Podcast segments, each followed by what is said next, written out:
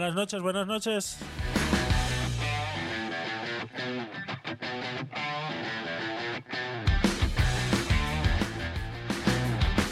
Si alguno tenía dudas, ya es viernes.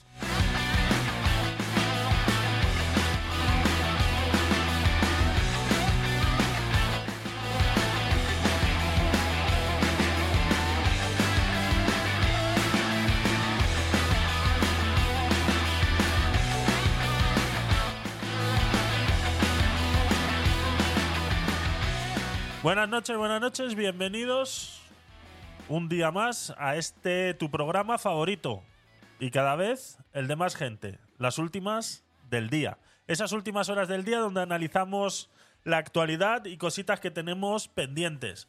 Y sobre todo, ¿Qué haces?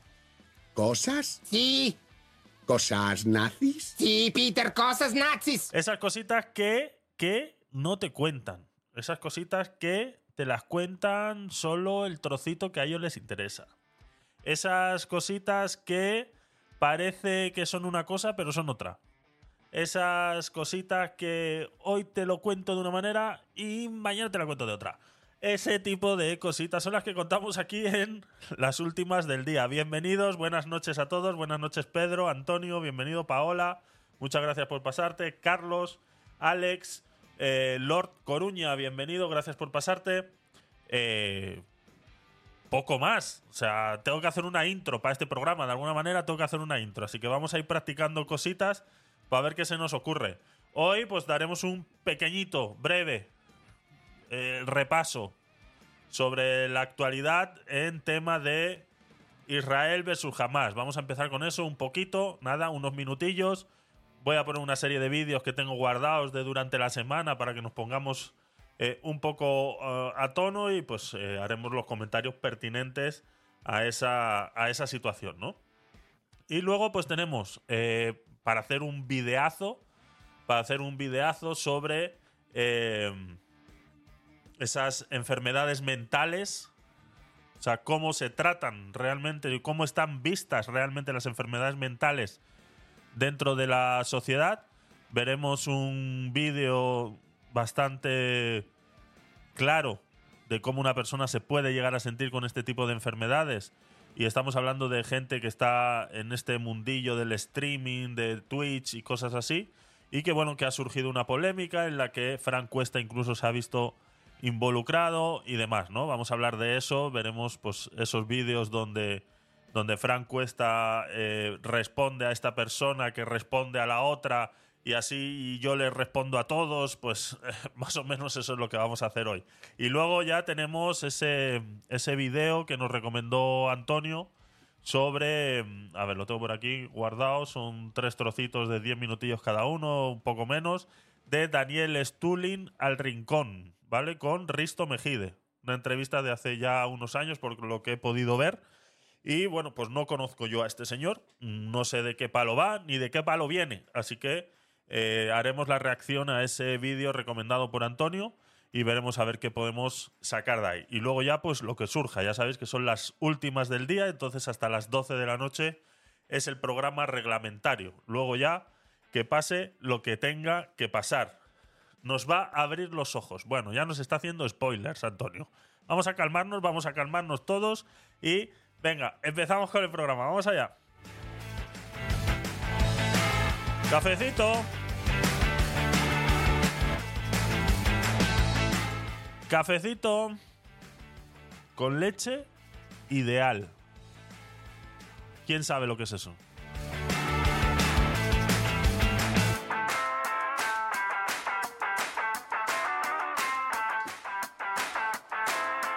Recordad que podéis poner exclamación stream en el chat, ni bien entráis al directo para conseguir esa participación para el eh, sorteo que haremos a finales de noviembre. Ya sabéis que todos los días en cualquiera de mis directos, y ahora que estamos haciendo esto de las últimas del día, de domingo a viernes, desde las nueve y media de la noche, pues eh, pudieras conseguir una participación por día, simplemente viniendo a verme, viniendo a verme, estando conmigo aquí un ratito, aquí acurrucaditos, ahora que es invierno, en esta esquina del conocimiento. Así que eh, es fácil, es fácil, simplemente me tienes que seguir para poder escribir en el chat Si estás ahí y ves que estás escribiendo y te salga un mensajito que dice, es que tienes que seguir a Tecnopoli.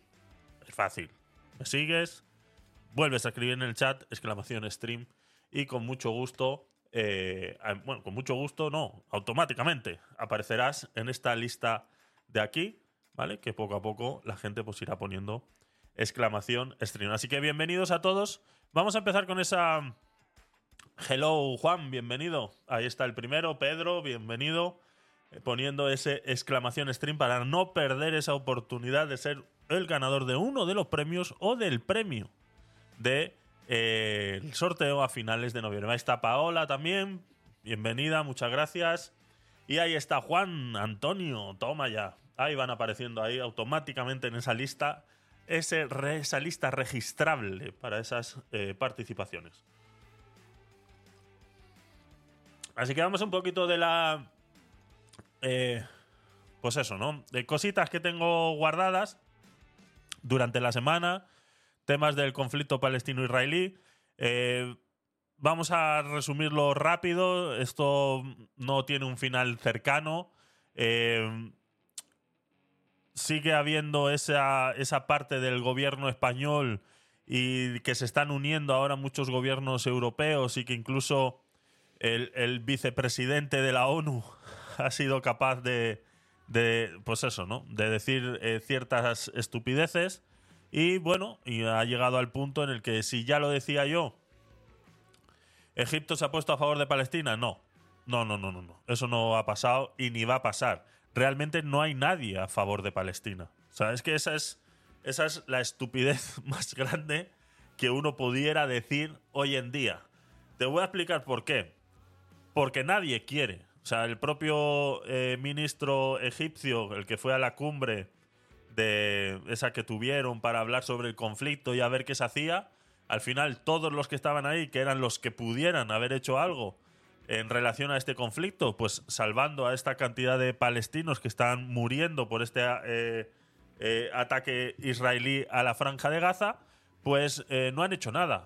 Es más, Egipto dijo, no os vamos a abrir la frontera para que vengáis aquí, porque ya sabemos lo que pasó la última vez que hicimos algo parecido. O sea, literalmente eh, ninguno de esos 54 países árabes lo único que pueden hacer es apoyar armamentísticamente a Palestina y es lo que parece ser que, por ejemplo, Irán está, está suponiendo, ¿no? Con esas amenazas a Israel de que dejen bombardear la franja de Gaza. Pero bueno, fuera de esas amenazas de que llegue a pasar o no llegue a pasar, eh, ninguno de los países árabes ha dicho eh, veniros para acá o os recogemos o demás, ¿no? Entonces, eh, ellos no están dispuestos a dejar esa zona. Israel tampoco.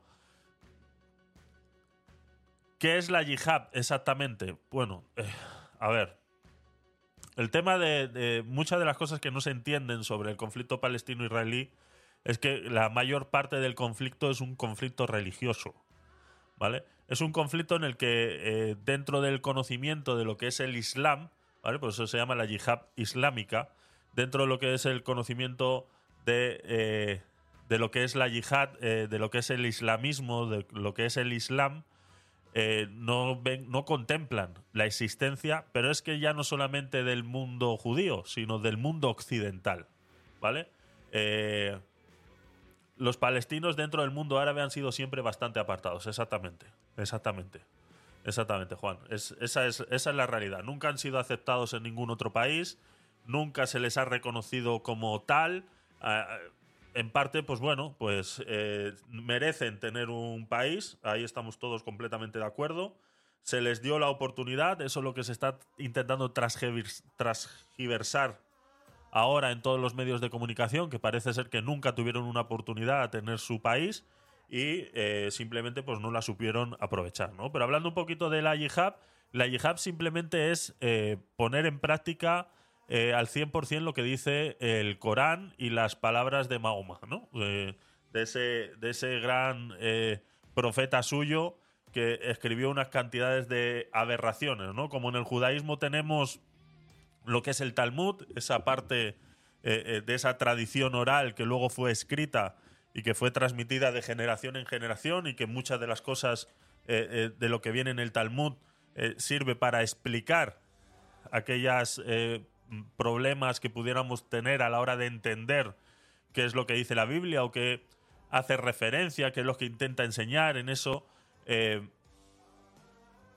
por parte del mundo árabe existen otro tipo de escrituras que pues te llevan a esta a esta revolución, ¿no? A esta revolución de que el resto del mundo para ellos eh, son eh, pues son inmundos, ¿no?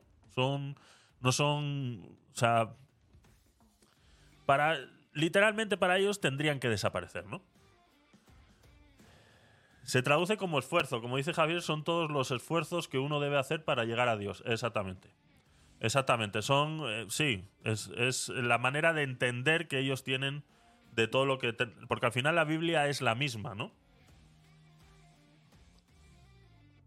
Simplemente que las traducciones y demás pues llegan a ese entendimiento, ¿no? Lo que pudiéramos entender dentro del judaísmo, lo del ojo por ojo, diente por diente, pues ellos lo entienden literalmente ojo por ojo y diente por diente, ¿no? Y en el judaísmo y en el cristianismo se entiende de otra manera, ¿no? Es lo mismo que la Guerra Santa, exactamente. Exactamente. Es, es un conflicto eh, religioso en el cual ellos pues prácticamente quieren acabar con todo lo que es Occidente, ¿no? Por eso llama muchísimo la atención cómo, eh, y vuelvo y repito, o sea, quiero que se entienda muy bien, sé que es un discurso bastante complicado de hacer, a mí no me importa posicionarme, ya sabéis cuál es mi posición, o sea, yo, no puedo tener otra, o sea, yo lo siento mucho, no puedo tener otra, eh, pero tampoco les voy a defender en lo indefendible. O sea, hay que ser coherentes. Es parte de lo que me gusta ser a mí, ser coherente, ¿no? Entonces, sí es verdad que hay muchas de las cosas que hace el Estado de Israel sobre Palestina que no están bien, que no están dentro de una normativa eh, a la que estamos sometidos en Occidente. Pero también te voy a decir algo. Occidente no tiene ni puta idea de dónde se está metiendo. O sea, eh, todas esas eh, normas de la ONU, que si de la guerra, que si no sé qué, que si no sé cuántos, realmente no saben dónde se están metiendo. O sea, es unas, son unas personas que están intentando legislar una manera de hacer guerra que jamás han sufrido. O sea, no, no tienen ni puta idea, o sea, no saben dónde se están metiendo. O sea, eh, mirar hacia otro lado en este conflicto, dando a entender que Israel está siendo genocida, como muchos dicen por ahí, eh, realmente es ser un puto ignorante. O sea, realmente no, no sabes dónde esta gente, eh, de lo que esta gente es capaz de hacer. Lo decíamos la semana pasada, ¿no? Muchos, el, el portavoz del gobierno israelí ya salió diciendo, y sucedió este lunes, en el que mostró esas imágenes a esos periodistas que quisieran ver realmente las imágenes de las que tanto se habla y nadie ha visto y pareciera que fueran mentira, ¿no? a diferencia de todas esas imágenes que sí muestran de Gaza y de niños saliendo de los escombros y todo lo demás, que es una pena, es una lástima, pero eh, parece ser que eso es peor que lo que han hecho ellos, ¿no? Y esto no es cuestión de quién es el más bueno y quién es el más malo, sino que simplemente tienes que ver realmente toda la información para poder sacar eh, eh, un, criterio válido de lo que estás, de lo que estás diciendo, ¿no? Entonces, eh, Israel se ha visto forzado a, mostrar esas imágenes y realmente son una barbarie. O sea, no hay manera. O sea, una bomba destruyendo un edificio no es lo mismo de lo que han hecho ellos. O sea, no, tiene nada que ver, ¿no? Entonces, un, grupo de occidentales intentando legislar eh, a unos bárbaros realmente no tienen ni puta idea. Por eso yo siempre a todo el que pone un comentario de ese, de ese estilo, de, Israel genocida, que no sé qué, y todo lo demás, pues como este, el Antonio Maestre en Twitter, que es un artista, tío, es un artista, es un elocuente de las letras, como no tienes idea, ¿no? Y, pone unas barbaridades y unas estupideces, y yo siempre le contesto lo mismo. O sea, yo tengo la misma frase para todos en relación a eso, ¿no? Buenas noches. Hoy sí me ha llegado la notificación de Tecnópolis. Ole, alegría, alegría. Alegría, alegría. Vivan las notificaciones, sí, señor. Vivan las notificaciones. Entonces, eh, ese, eso que estaba, que estaba comentando, pues eh, ya no sé, he perdido el hilo. Eh, nos decía Juan por aquí, dice, la yihad no es una palabra negativa para la persona musulmana religiosa, el problema es alguno que la, que la interpretan ese esfuerzo como pelea o combate para que prevalezca la religión musulmana. A ver. Dice Antonio Maestro su voz en Twitter. Ah, vale, eso es lo que estaba hablando. Algunos bastante. Es, es que ahí, ahí, ahí, ahí, Juan, ahí, ahí, ahí. Ese es el problema. Ese es el problema. Que eh, no son todos. Claro está, no son todos. Como no todos los americanos son feos o no todos los eh, rumanos son ladrones. Claro, no son todos. Exactamente. Pero si quieres ser parte de ellos, tienes que ser así. ¿Vale? O sea, si quieres ser parte de ellos, tienes que ser así. Ese es el gran pequeño detalle. Que claro, no todos son iguales. Pero si quieres ser reconocido, tienes que ser como ellos. Entonces es la secta más poderosa del mundo actualmente. Esa, ese grupo donde mm, es que si no te vistes de azul no eres parte del grupo. Igual, si te pones el, el azul, eh, no sé. O sea, eh, me explico a lo que quiero llegar, ¿no? Entonces, es un punto de, de, de radicalización. Es que, es que no sé cómo. Es que no sé cómo explicarlo. Por ejemplo, eh, te vas a, Twitter, tengo por aquí uno guardado. Eh, cuando tú no estás a favor de ellos, pues te pasa algo como esto.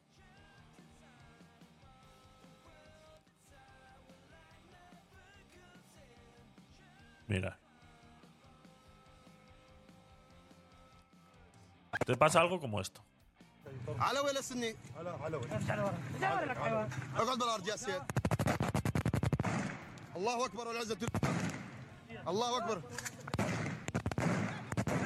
Así es como funciona. Esto funciona así. Esto es. Por eso es que estas imágenes hay que verlas.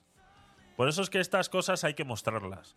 Lo decía mm, Pérez Reverte, ha estado en la entrevista con, con Jordi Wild en su programa de Wild Project.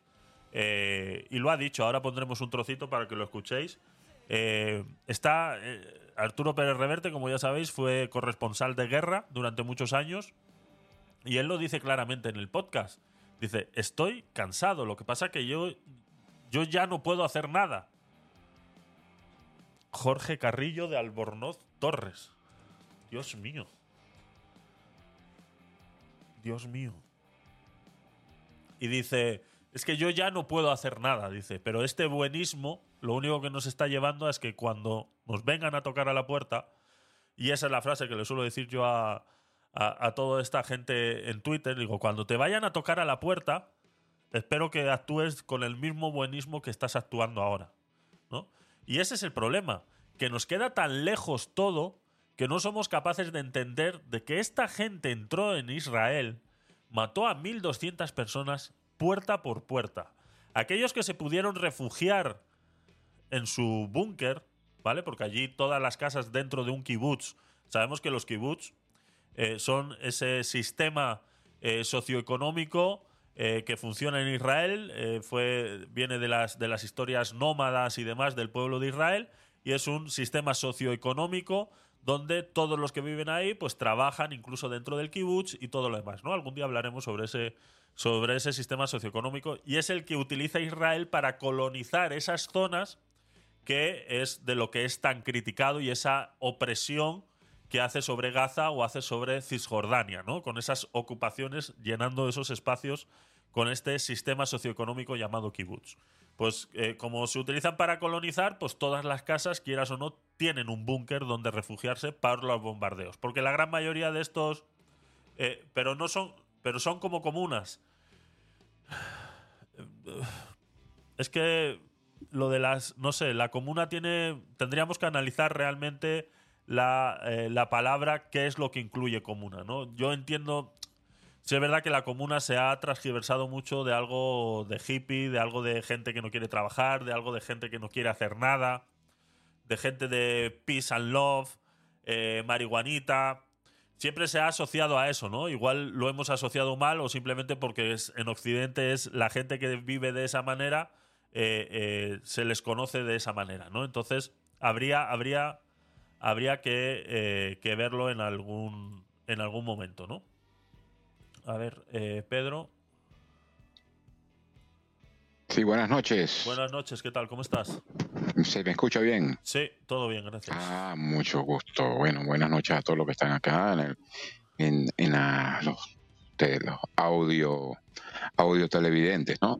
Eso es. Y sí, bueno, nada, eh, comunas no, son cooperativas, eh, mm, o sea, mejor llamado cooperativas, de, de, de- de- digo yo, no sé qué te parece a ti. Sí, es, es que es lo que estoy intentando. ¿Qué se entiende por comunas? ¿no? Es, sí, es verdad que aquí en España, por ejemplo, es- es- se entiende de manera despectiva para esos, para esos grupos de personas que no quieren trabajar, que no quieren hacer nada y que muchos de ellos pues viven. Dice, por comuna se entiende una subdivisión administrativa menor que corresponde a una zona urbana, rural o mixta. Es equivalente al municipio, concejo.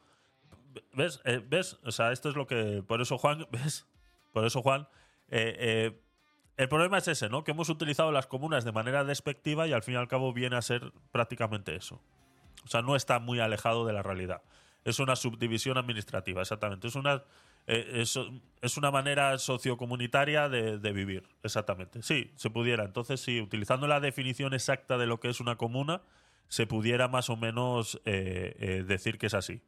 ¿Vale? Entonces ahí dentro de esa de esa eh, unión de personas que construyen todas sus casas alrededor, pues plantan y demás, luego esas, esas frutas, verduras y demás las venden en mercados, los niños van todos al mismo colegio, si, la, si el kibutz es muy grande tienen el colegio incluido dentro del kibutz, si no viajan a la ciudad para que los niños vayan a ese kibutz y demás, ¿no? Entonces, eh, eh, a lo que iba realmente es que esta gente hizo tal barbarie que todas estas personas que fueron asesinadas, muchos de ellos tocándole la puerta, o sea, y matando, eh, muchos de ellos lograron meterse en el búnker. Pues los que lograron meterse en el búnker le prendieron fuego a la casa para sacarlos del búnker como ratas.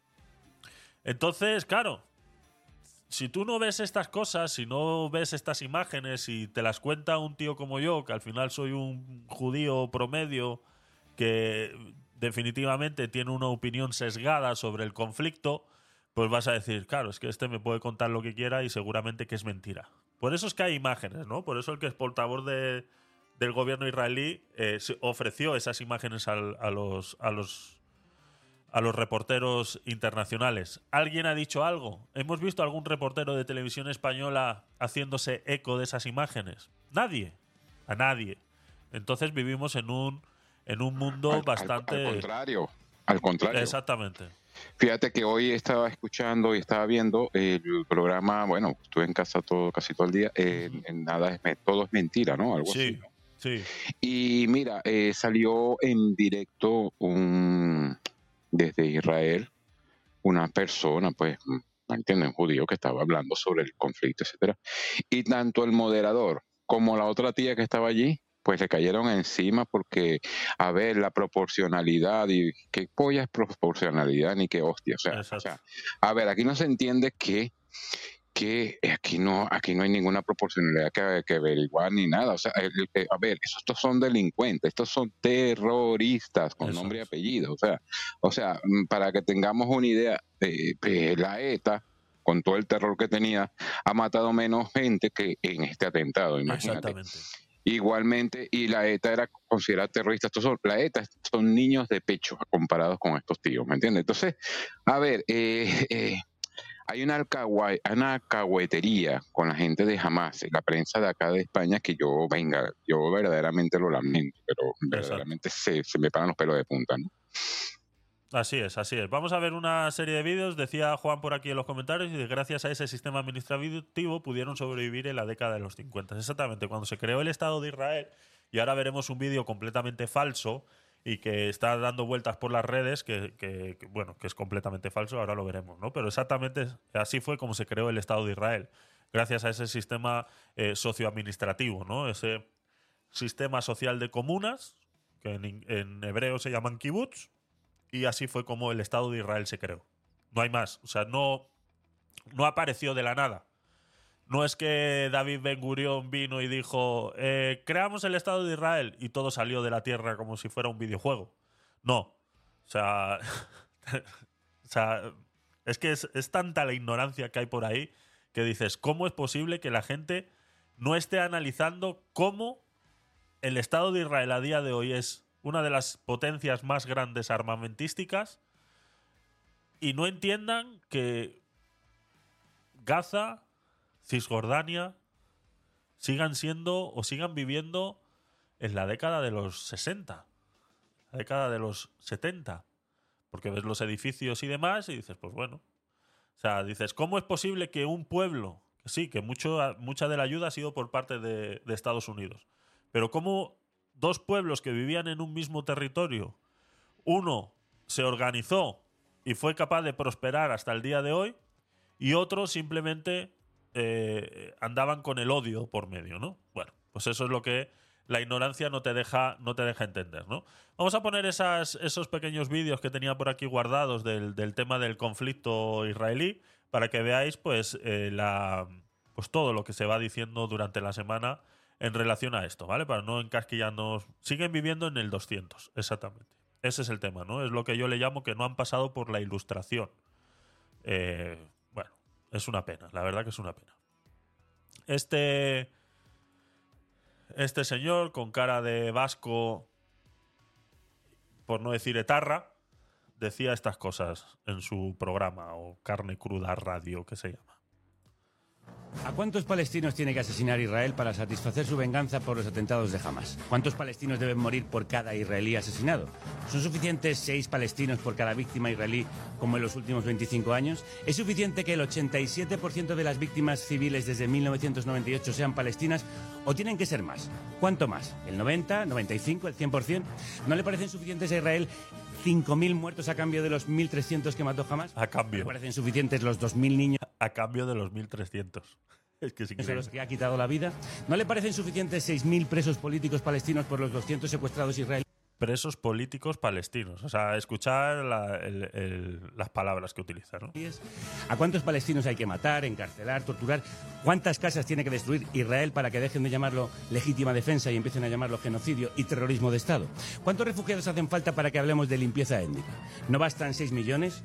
¿No basta con matar a niños hospitalizados por No bastan 6 millones, ¿eh? Atención. Que es que no, no da puntada sin hilo, ¿eh? ¿Cuántos refugiados hace falta? refugiados hacen falta para que hablemos de, De limpieza hecho, étnica? Ajá.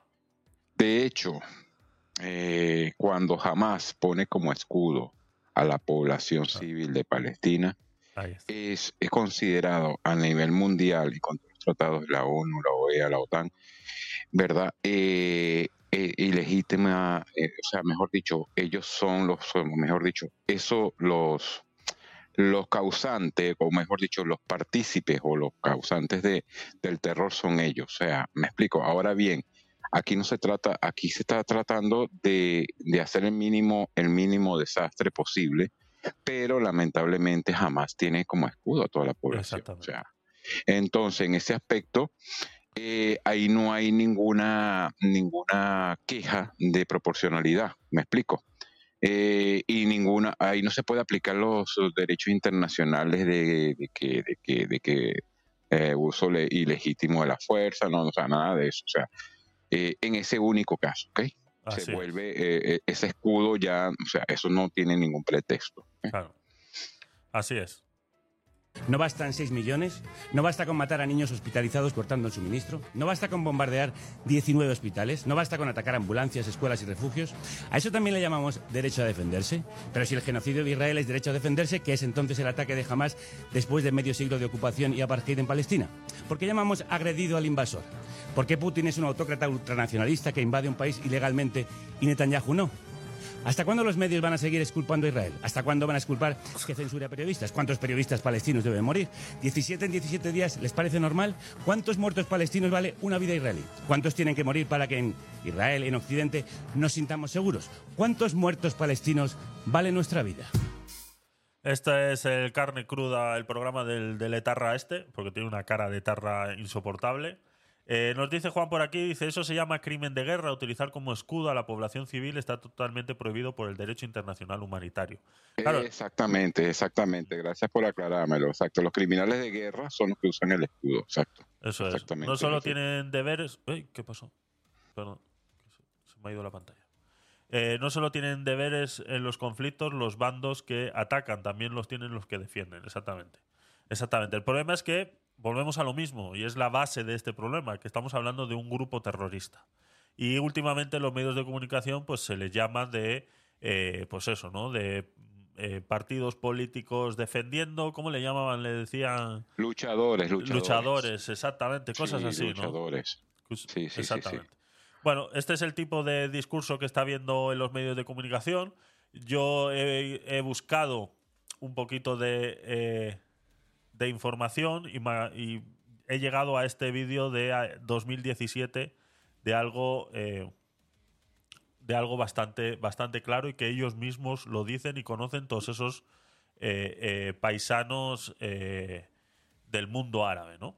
Nos dice Juan por aquí, dice, un hospital no es un objetivo militar, pero si el enemigo me ataca desde un hospital, este se convierte en un objetivo militar. Pues ahí está. Y eso es muchas de las cosas que hace jamás, ¿no? Utilizar esos edificios eh, de manera...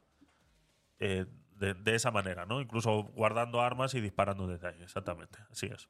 Esto lo decían en un, en un foro económico mundial eh, árabe, ¿vale?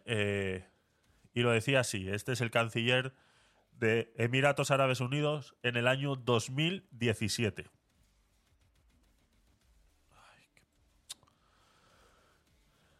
And, and, and let me say this in English so you can understand what I'm saying. I have translation. No, I know you have translation, but I'm, I just want to make sure you get it right.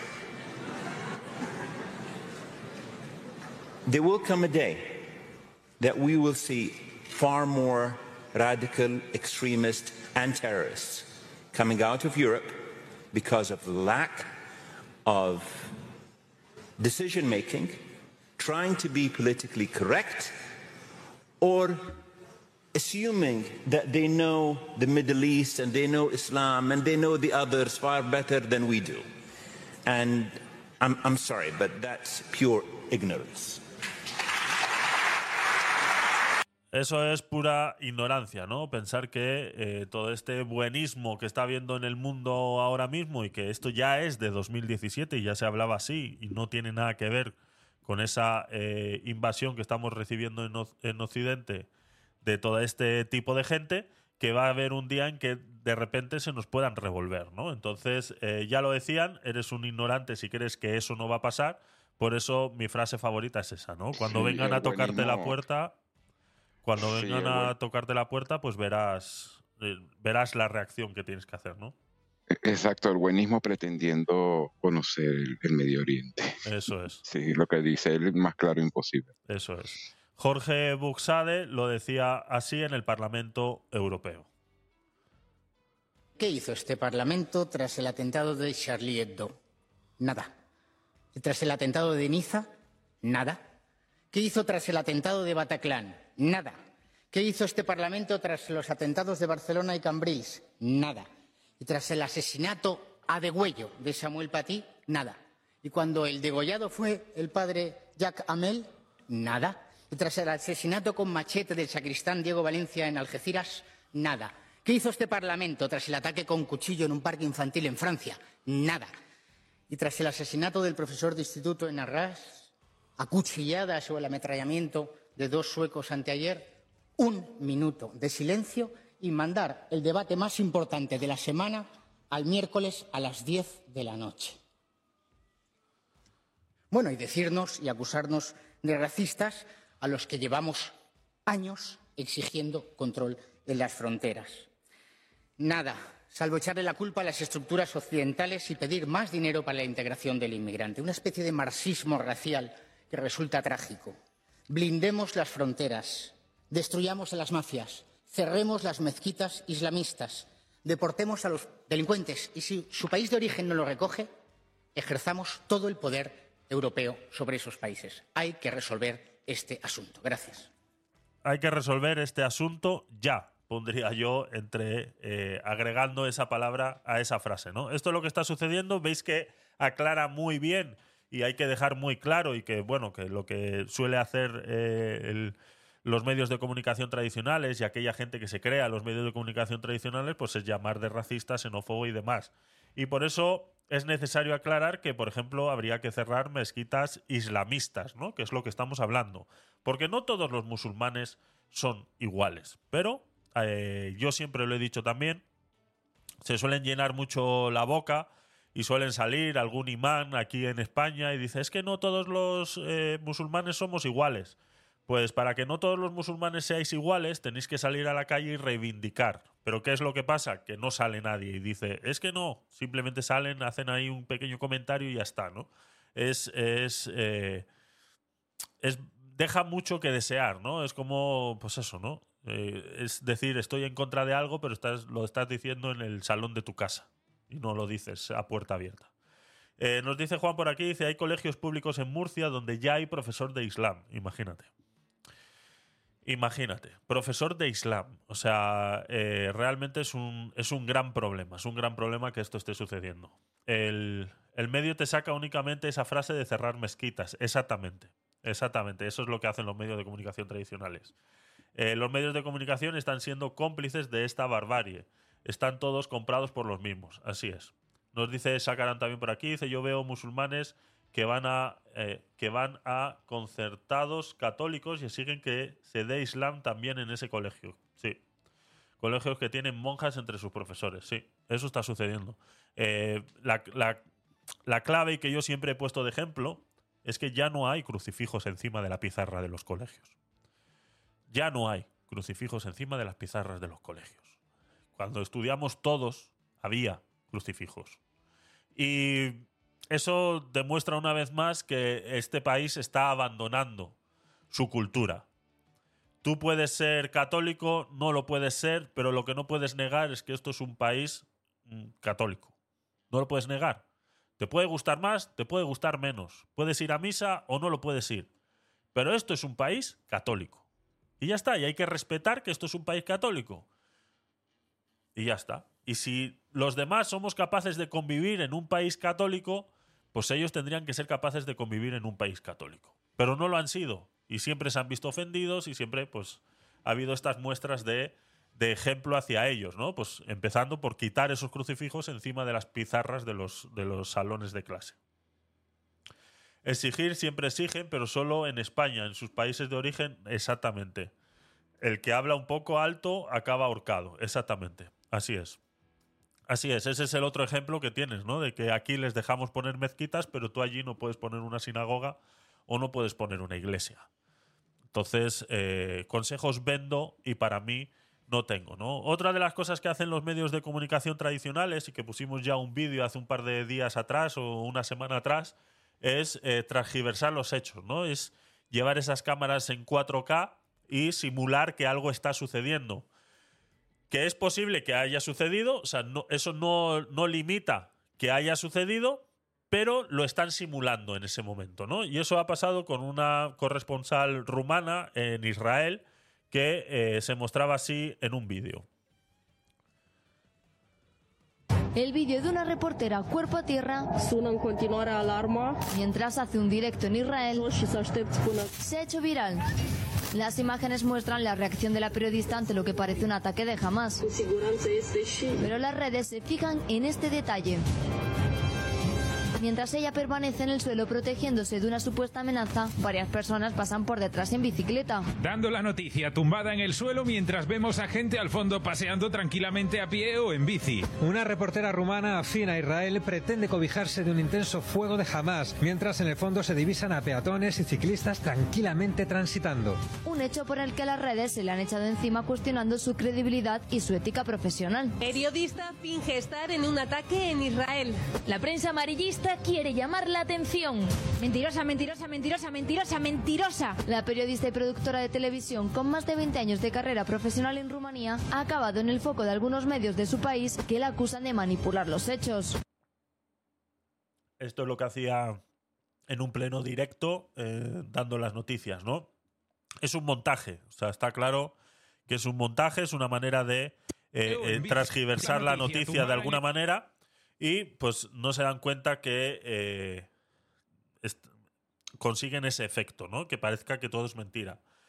En Israel todos los días suena la sirena cada 15 minutos. O sea, todos los días. Y no, y no está sonando más ahora porque están en conflicto, o sea, sino que es todos los días. O sea, no hay un día en el que no tengas que ir corriendo a un, a un kibutz. Y si alguien ha ido de vacaciones a Israel, lo podrá eh, confirmar que eso es así. Ahora bien, ¿qué es lo que pasa? Según dicen eh, los medios de comunicación rumanos, eh, o al menos es lo que me han querido transmitir a mí, que se está dando esa información, es que ella estaba haciendo un simulacro, ¿no? De qué habría que hacer en caso tal sonaran las sirenas, ¿no? Pero vemos que, como le decía yo a esta persona que me transmitía esto en, estos días, cuando le comenté esto, dice, oye, porque como están hablando en rumano, yo no, no sé, ¿no? Entonces cogí a una persona que es rumana y le dije, dime qué está diciendo aquí. Dice, ella está explicando eh, eh, eh, lo que está sucediendo, pero, pero está dando la sensación de que es como si fuera un tutorial, o sea, como si ella estuviera mostrando qué hubiera que hacer. Dice, bueno, en este corto, en este trozo, es- le puse este mismo vídeo, en este, en este trozo no se, no se sabe, o sea, no se puede saber si realmente es un tutorial o no, es, es algo que ella ha dicho en, en redes y demás. Pero aquí es donde entonces eh, entra la ignorancia, porque esto no es lo que hay que hacer. Tú haces esto cuando te encuentras en mitad de una autopista. Cuando tú vas con tu coche y vas en mitad de una autopista, te obliga el protocolo a bajarte y ponerte como está ella en una autopista, ¿no? Pero si estás en, en ciudad, como estamos viendo que ella está en ciudad, lo que tiene que hacer es correr al refugio más cercano. Y dirás, joder, pero ¿y si no le queda un refugio cercano? digo, sí, sí le queda un refugio cercano. En Israel hay un refugio cada 500 metros. O sea, da igual donde tú estés puesto en Israel, o sea, da igual, da igual, a no ser que estés en pleno desierto, ¿de acuerdo? Eh, eh, y por eso, todo, por eso decíamos antes lo de los kibbutz, que cada casa tiene uno.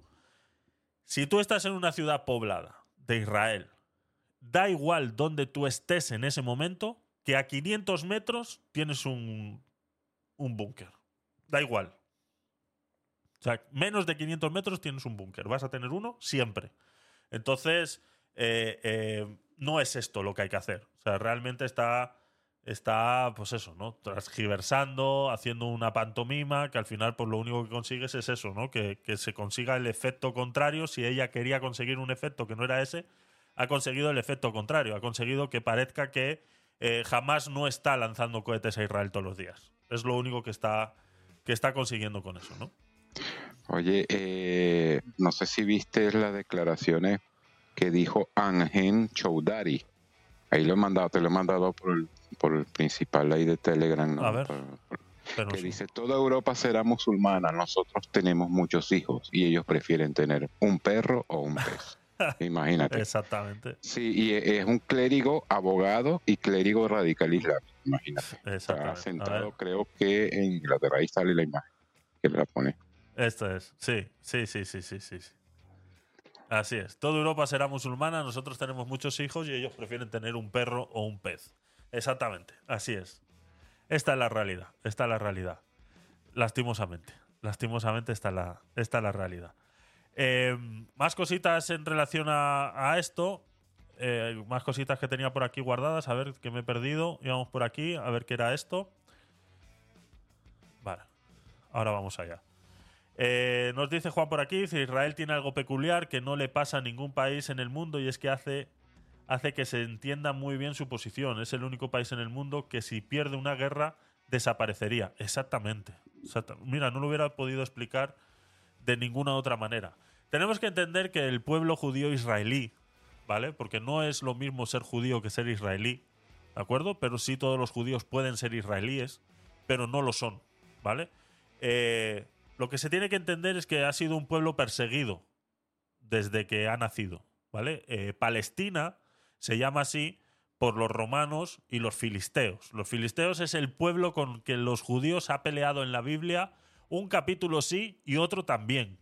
O sea, si te lees la Biblia de manera cronológica, vas a ver que la gran mayor parte de las peleas que han tenido los judíos en la Biblia han sido con los filisteos. Por eso los romanos hicieron eso y le pusieron el nombre de Filistea a todo ese terreno que está ahí, ¿vale? Ese es por, lo que se llama Palestina y no hay otra explicación más válida. Todo lo demás son mentiras, conjeturas y cuestiones occidentales, de normas occidentales y leyes occidentales. O sea, no tiene más, ¿vale? Entonces, basándonos en ese principio, es, es un. es un.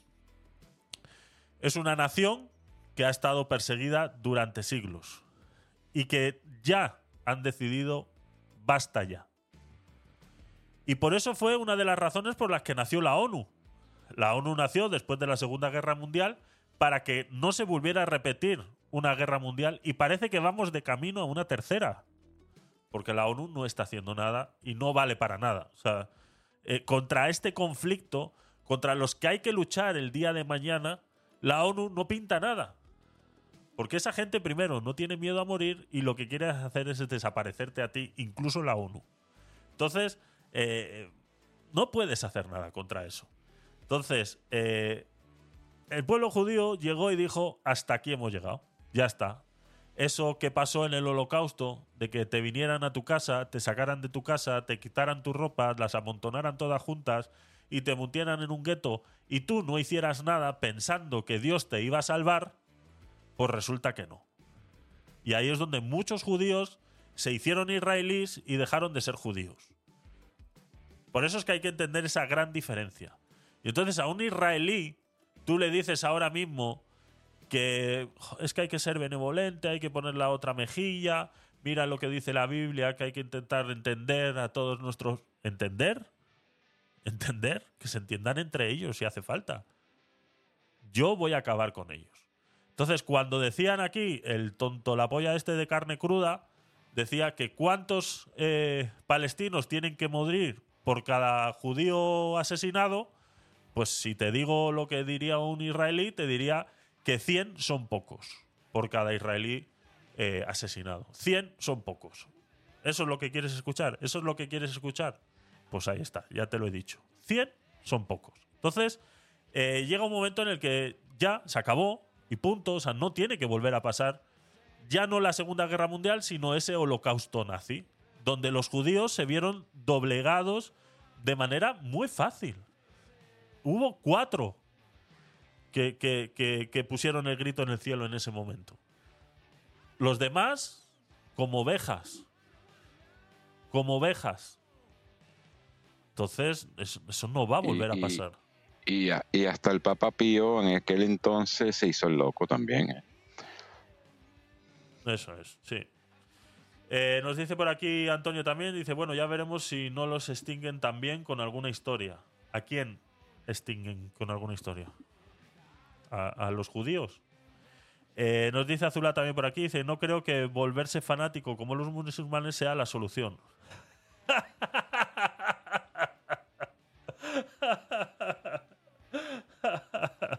Lincitos, bienvenido. Gracias por pasarte por Twitch. Ay, Azula. Ay, Dios mío. Con lo que yo te quiero a ti, de verdad. Con lo que yo te quiero a ti, de verdad. Que no, que no estemos en la misma sintonía algunas veces y que tenga que, que, es que de verdad es, increíble, es increíble, es increíble, de verdad. Es que ese, ese es el discurso que se está repitiendo también, ¿no? El, eh, el, fanatismo, ¿no? Es. A ver, un segundo. A ver, Azula, explícate mejor. Porque de verdad que no me. Ya estoy aquí. ¿Qué tal, eh, Azula? es, que es un tema Mm, súper complicado por ambos bandos. Yo tengo la, idea de que esta guerra no es Palestina la que la está, sino que, son todos los pueblos árabes de por atrás que están metiendo mierda. Y yo pienso que, que, aquí el que al final, eh, lo que es injusto y lo que es eh, tanto por ambos lados, es que al final paga el tonto por, por, por, el, por el fanático. Y eso seguro que está pasando. Al final, ¿cómo vas a, si estás intentando quitar la paja de lo bueno, no puedes en una guerra. Entonces, lo que haces es como haces como un cáncer, te lo cargas todo, lo bueno y lo malo. Pero exactamente igual que en un cáncer, mm, la, la cura del cáncer, la radiación que te dan, eh, te puede dar cáncer a 10 años. Es decir, hostia, es que hay que ser justo para los dos bandos. eh, y es injusto por los dos bandos.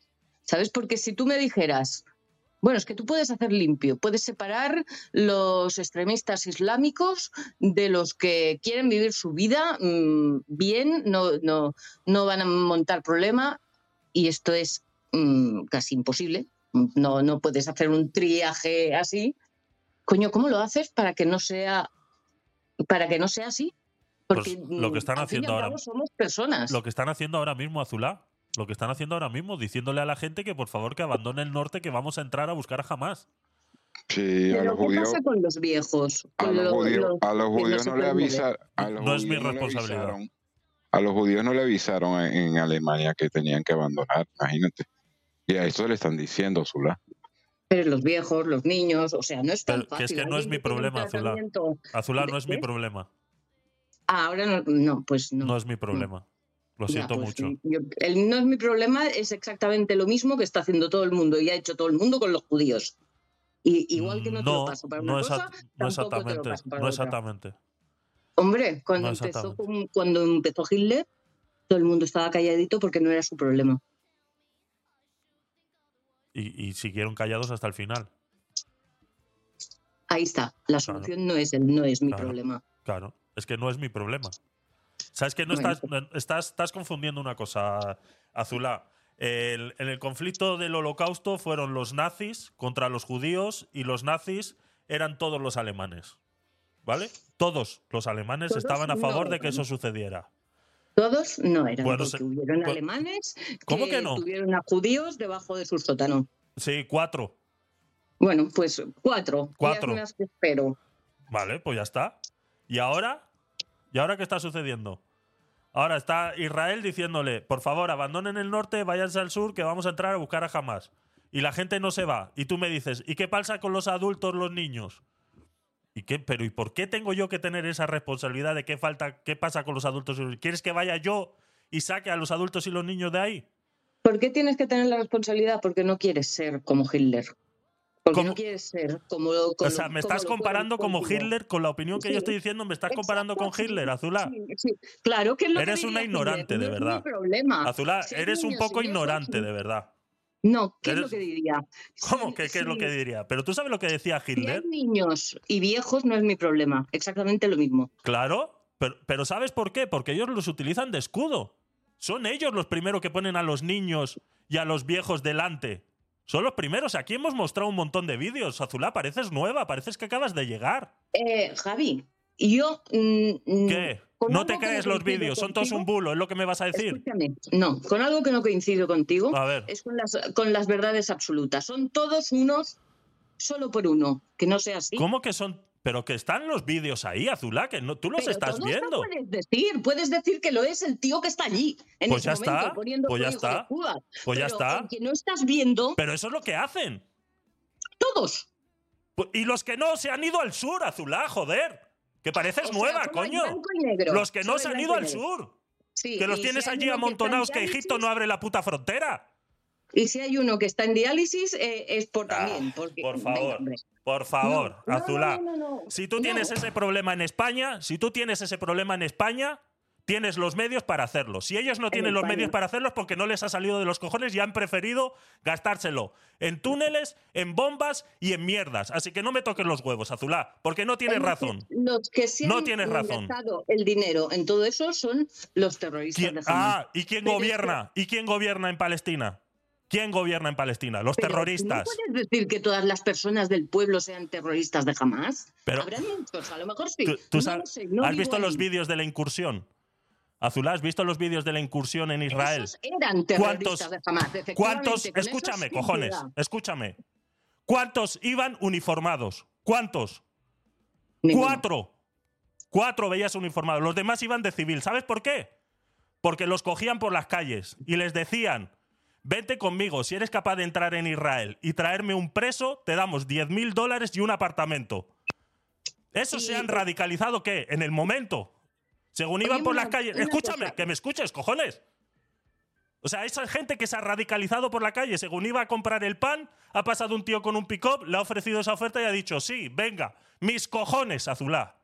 Que Esa no gente está radicalizada de toda la vida. Y punto. Vale. Y solo falta que les aprietes un poquito el botón para que estén matando gente. Y eso es lo que no queréis entender. Que son Yo unos no putos dos asesinos millones de palestinos en la incursión. ¿vale? que se vayan al sur, que se vayan Pero al no sur. Es lo que millones. estamos diciendo. Que se vayan al sur. El que no se quiera ir va a ser considerado eh, eh, terrorista Vale. y va a ser asesinado. vale, Punto. Que se vayan al sur. Ya está. Ponles facilidades. O sea, mm, sí, ¿no? ¿Cómo que hay que darle facilidades? Encima, ¿qué quieres? ¿Que, le se ponga una alfombra roja? Pues Les no, pongo una alfombra roja. No, pero No les puedo poner- vayan camiones para cargar gente civiles y los que se quedan quedar, pues bueno, o no. Azulá, que ya tienen camiones, que eso no es una selva.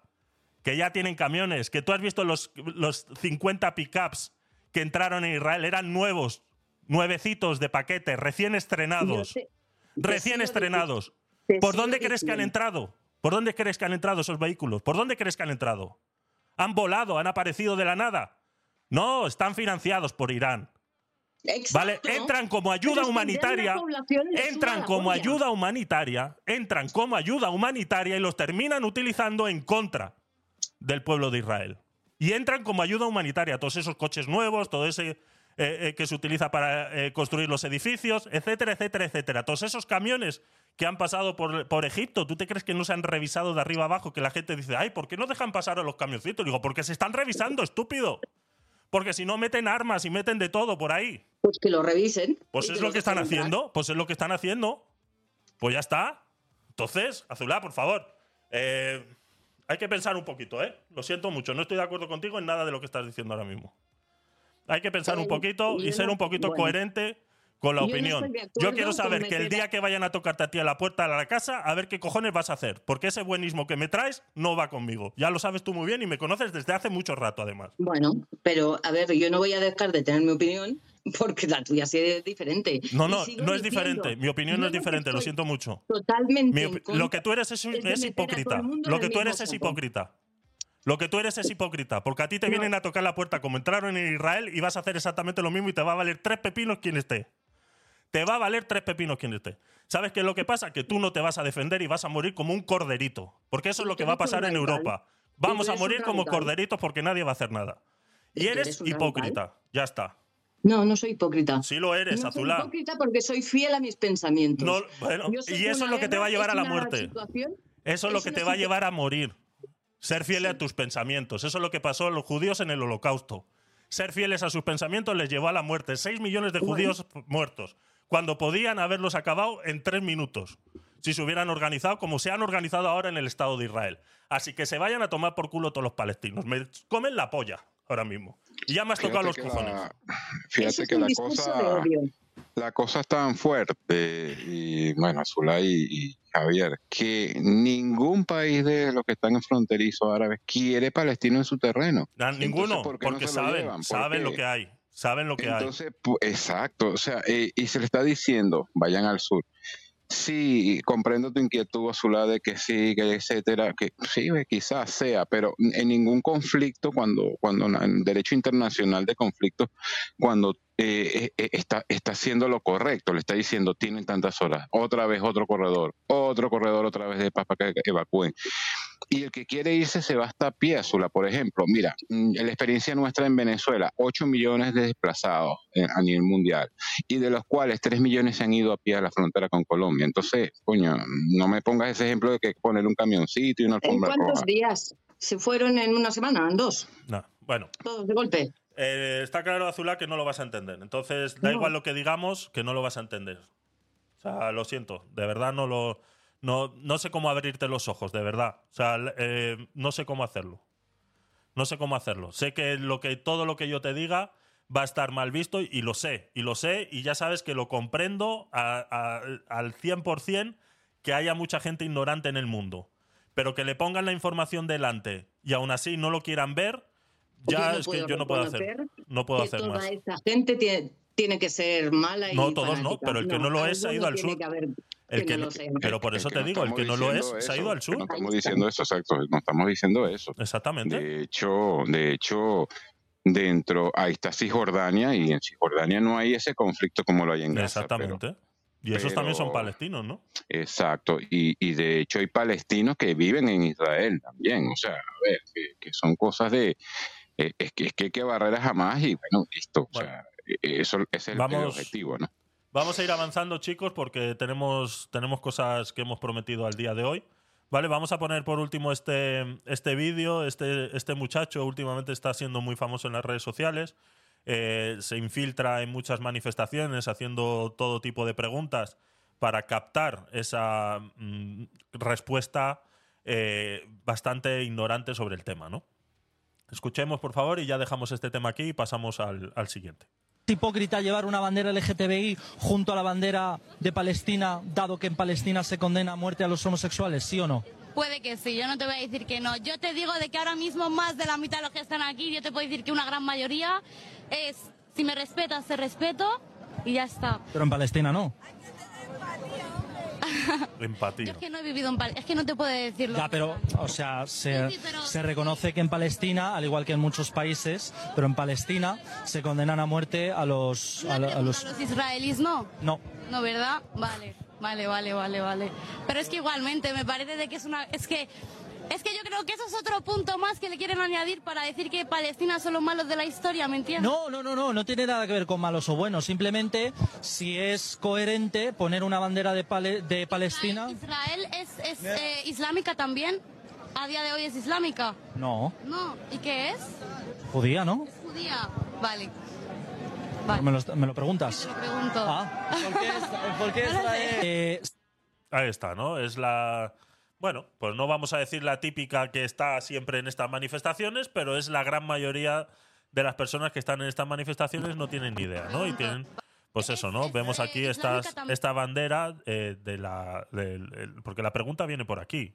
Todo lo demás ha salido automáticamente de la conversación, ¿no? Un- una progre woke, exactamente.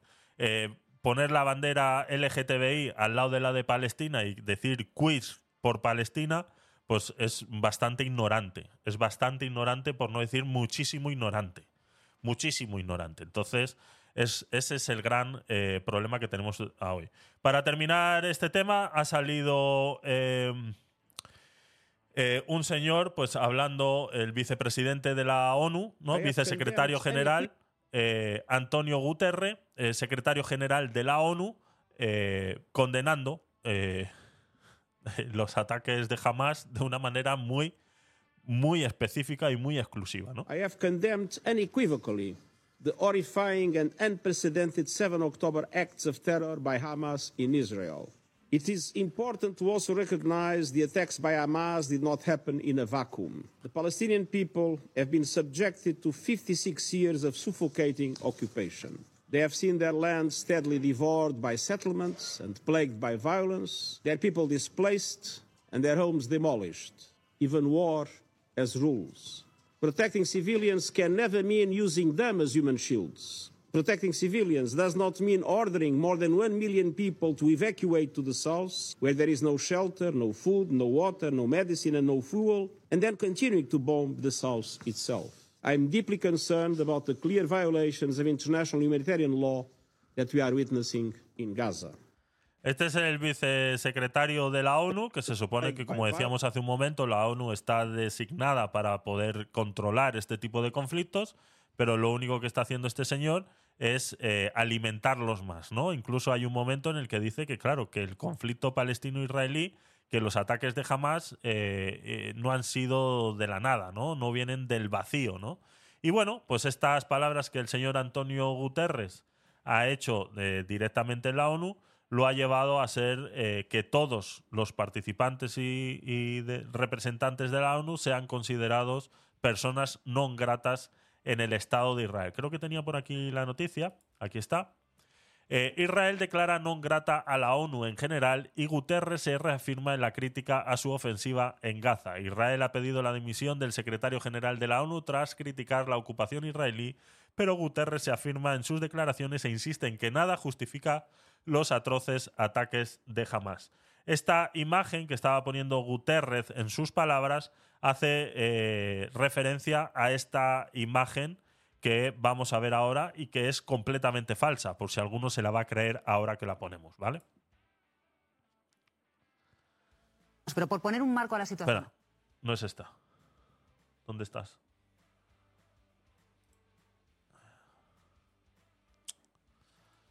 Ah, ¿Dónde estás? Uy, esta, esta, perdón.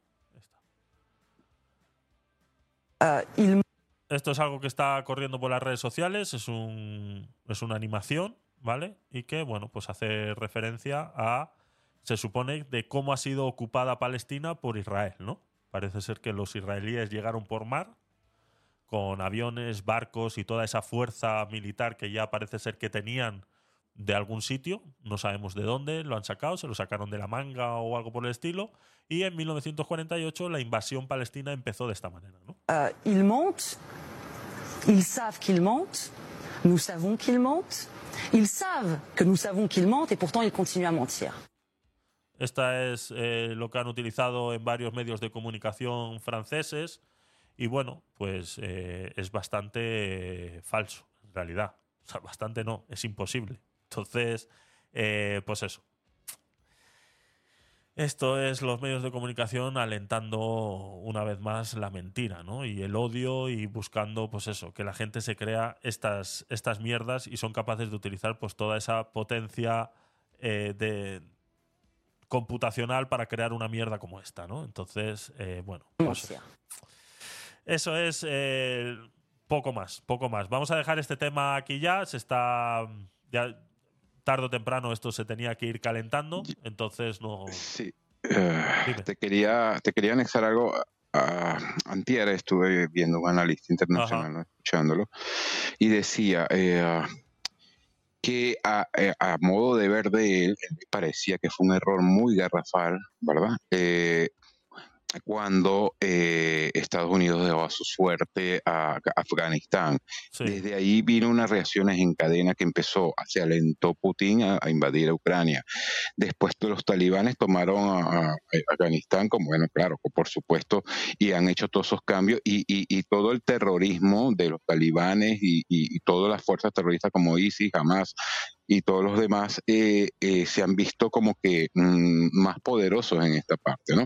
Y después vino, por supuesto, el, el conflicto que estábamos bueno, tratando hoy en día, ¿no? Pero dice que a su modo de ver, si eso no hubiese sucedido, hubiese existido un freno ya ahí eh, de la presencia, pues, de, de Estados Unidos allí con la base, por lo menos hubiesen dejado la base militar allí, ¿no? Pero bueno, nada. Eso es. Y por último, que se me olvidaba, eh, me hicieron un comentario ayer en redes sociales sobre algo que sucedió en Radio Televisión Española. Me dijeron el minuto exacto, no lo he visto, vamos a verlo ahora, de algo que eh, dieron en el telediario de ayer, 26, en Radio Televisión Española. Y como es algo que podemos hacer en stream, lo hacemos. Si en Twitch y, y Kik y YouTube se cae, pues ya sabéis por qué, es porque estamos poniendo eh, contenido con eh, copyright, a pesar de que este contenido lo pagamos todos con nuestros impuestos. Pero bueno, eso ya es otra polémica que pudiéramos hablar otro día. Eh, dejarme saludarnos antes a Lincitos, que nos está viendo desde Twitch y que bueno, ha dejado su suscripción por ahí. Es un poco reacio a venirse a la aplicación, pero bueno, lo estamos intentando convencer al doctor Poyarzábal de que se pase por aquí. Él tiene ya su cuenta creada, pero bueno, es una persona mayor que le cuesta hacerse con los botones, entonces no sé si vamos a tener que crear una versión de la aplicación para mayores de 65 años y así eh, eh, que la vea pues eh, factible para él, ¿no? Entonces, bienvenido, doctor Poyarzábal, gracias, gracias por pasarte por Twitch para vernos. Incluso hacía un, un, comentario, dice, qué bien se le oye a Zulad, dice, pensaba que estaba por Discord, ¿no? No, no, está en stream. Así es como, así es como se oye es esta gran eh, aplicación. Vamos a ver esto que, que, decían, que yo no lo he visto y que hablaban sobre, parece ser que están hablando sobre este conflicto palestino-israel y demás, y eh, le subimos el tamaño de la fuente a 30, por lo menos, por lo menos. por lo menos habría que subirse a 30. Vamos a ver, eh, no, sé, no sé de qué va esto, vamos a verlo. Eso en Gaza, en Cisjordania, se ha vivido una nueva noche de redadas israelíes con decenas de detenidos. Allí la tensión es máxima dicho- en los territorios ocupados y usó Ha dicho en Gaza, Cisjordania. O sea, ahora de repente Gaza es Cisjordania también. ¿O cómo es esto? eso en Gaza, en Cisjordania, se ha vivido una nueva Es que son manipuladores hasta más no poder. O sea, ni Cisjordania reconoce a Gaza. O sea, tienen un problema político muy grande en el cual un partido político como Hamas, que ellos mismos lo dicen, gobierna la franja y luego tienen otro que gobierna eh, Cisjordania, ¿no? O sea, tienen un país con dos partidos políticos gobernando, ¿no? Y entonces ahora es Cisjordania-Gaza. Dios mío, qué ignorantes. noche de redadas israelíes con decenas de detenidos. Allí la tensión es máxima en los territorios ocupados y Ushuaia Zubirea crece todavía más esa tensión cuando vemos incursiones del ejército israelí.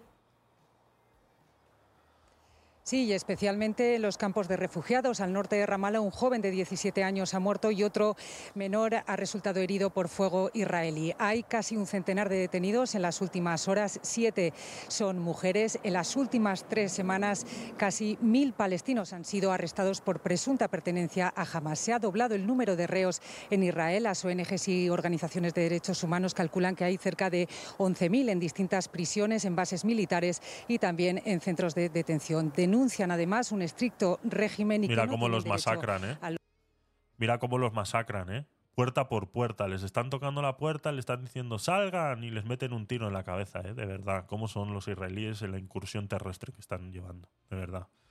Los Genocidas. abogados. Como decimos, se viven jornadas eh, muy violentas. Los muertos ya superan los 100. Son imágenes que recuerdan también a la segunda intifada y concretamente, como decimos, en los campos de refugiados. Entramos al campo de refugiados de Balata en Nablus de la mano de Razmi, un militante de la yihad islámica. Él Oh. garantiza nuestra seguridad. Toda persona ajena es sospechosa. Él garantiza nuestra seguridad. Enviada especial a Nablus, Cisjordania. Bueno.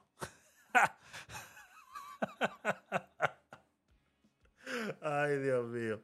Ay, Dios mío. Qué, qué pena. Que yo pensé que nada más estaban entrando a Gaza, ahora también Sí, están entrando a sí, sí. Cisjordania. No me Exactamente, por eso te digo, qué Sí, manipulación y más en, y gorda. en polos opuestos, o sea, que queda- sí, efectivamente, ¿qué es lo que está haciendo Israel? Es, Israel lo que está haciendo, y, y, y es válido, buscando a ver dentro de toda esa gente, que mucha gente de eso se está mimetizando y se está escondiendo, como las ratas en, en, en Cisjordania, y por supuesto que dice, bueno, mira, antes que se me ponga otra vez a calentar la, la zona, hay que ver la parte de Cisjordania, qué es lo que hay allí, pero de resto no veo no veo ese es- ese ese reportaje tan ah lo, o sea, a ver, están vendi- es un batiburrillo ahí confundiendo la- mezclando la leche con la magnesia y el mango con el arroz no sé Exactamente, exactamente. Nos dice Juan por aquí, dice, estos son eh, muy buenos, eh, pero que no sean mis vecinos. Los vecinos del otro sí, pero míos no. Exactamente, exactamente.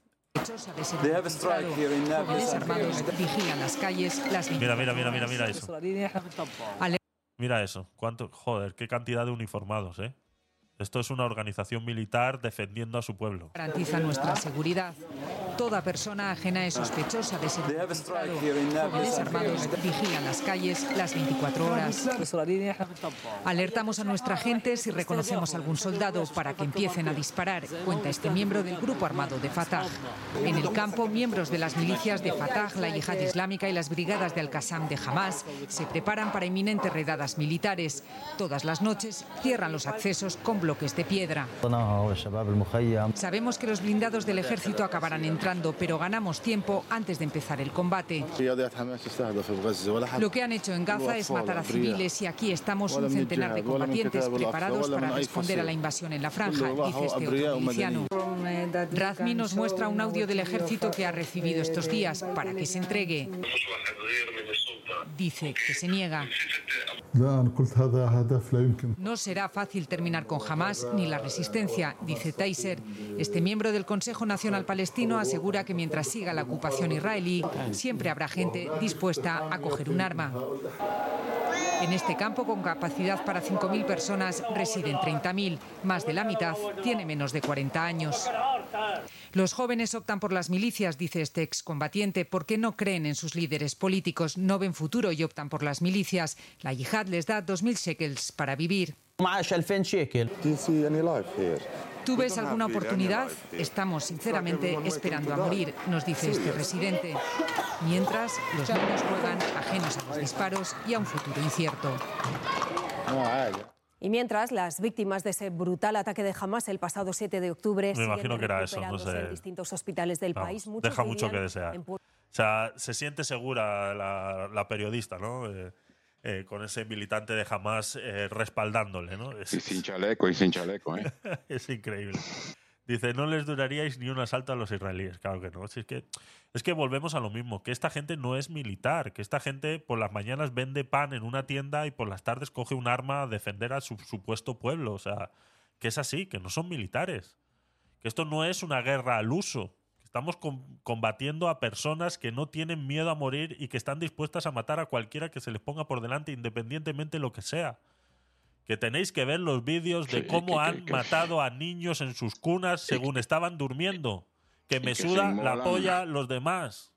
Y que se llegan y se llenan un carro de explosivos plásticos y se inmolan el nombre de Alá y porque, ah, porque van a ser mártires y a ver, eh, van a ir al cielo con, como, con cuántas, con cuántas doncellas, como 40 doncellas preparadas allá en el cielo y entonces empiezan a la jugar bar Exacto. y se vuelan para, la mierda. Entonces, y existe escuela de mártires, de hecho. Eso es, De eso hecho, es. existe escuela de mártires, es un negocio, inclusive hasta afiches de mártires. Me- analicen un poquito y busquen en YouTube para que ustedes vean. Hay un... No, eh, eh, eh, inclusive eh, yo empecé a verlo cuando hubo la guerra en el Golfo y- y ahí empezó a, a- demostrarse eh, lo que era la cultura islámica eh, radical, ¿no? Gracias por recordarme Incluso- eso. Me acuerdo, me Ujú, acuerdo. O sea, ¿cómo...? O sea, Afiches, sí, sí, sí, prendedores sí, por- sí, por- sí. por- y, y le prendían velas al que se fue. Yo me, me cago Así en como o nosotros sea, tenemos- como si un hacemos- santo, o sea, entonces, a ver, esa cultura, a ver, que se creen que van a ir para el cielo, que van a ir con Alá y que, que, que eso son lo que llaman la- las hijadas, esa es la santa, o sea, ellos no les importa la vida, porque ellos dicen que en la vida y niños eh, haciendo estas colecciones, así como la que nosotros hacemos de los jugadores de fútbol, así de cromos, o sea, cromos. Y, y- y no estoy hablando de todos los, los oh, musulmanes, porque sí. No, es que está hay- claro. hay- Es que eso tiene que quedar claro. pero existe una escuela de mártires que es así, la, la Así parte radical, ¿ok? Así es. Dice Juan también por aquí, dice, pero enviada especial en Jerusalén, a ver si aguanta siete días en Cisjordania con esta gente. Exactamente, exactamente. Es- Es, es enviada en Jerusalén, pero luego se da un paseíto por Cisjordania. Yo soy Israel y la pongo de patitas en su casa nuevamente. No la dejo volver. O sea, es que es lo que tendría que pasar. Yo a esta periodista no la dejo volver. Ya está. Simplemente ya está. Ha- es que se ha ido literalmente a blanquear a esta gente, ¿no? Que est- supuestamente están defendiendo. Pero bueno, vamos a dejar este, este tema ya. Vamos a avanzar un poquito porque ya, pues, eh, es que, pues es que nos hemos enrollado una hora y 20 minutos con algo que yo quería hacer solo 20 minutos. O sea, es, es, es así, es así. Eh, no sé si eh, irme directamente a lo de Antonio y luego ya si eso, eh, porque no sé qué tanto nos va a dar este tema, ¿vale? No quiero dejarlo a medias. Entonces nos vamos a ir directamente a reaccionar a el... Déjame abrir los tres. Espera. Déjame abrir los tres. Este es el 2. Y este es el 3. a estar, Vale. a estar con algunos de Calla, coño. Vale. Aquí vamos. Venga, vamos a ver ese, ese vídeo que nos. Bueno, recordaros ya que estábamos en esta pantalla, que si ponéis. Mira, ya va, va por aquí ya. Si ponéis exclamación stream en el chat, podéis eh, conseguir una participación para ese eh, sorteo que vamos a hacer a finales de noviembre. ¿Vale?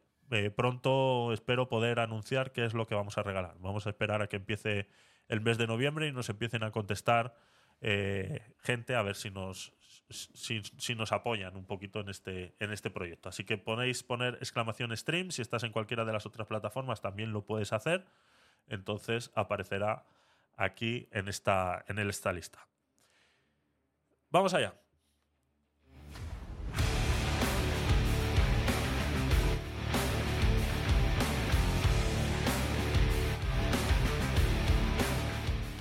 Uno de nuestros fieles seguidores nos ha pedido que por favor reaccionemos a un vídeo que nos ha mandado a través de las redes y de los comentarios. Lleva siendo bastante pesadito con que reacciona a este vídeo, reacciona a este vídeo, reacciona a este vídeo. Lleva varios días así.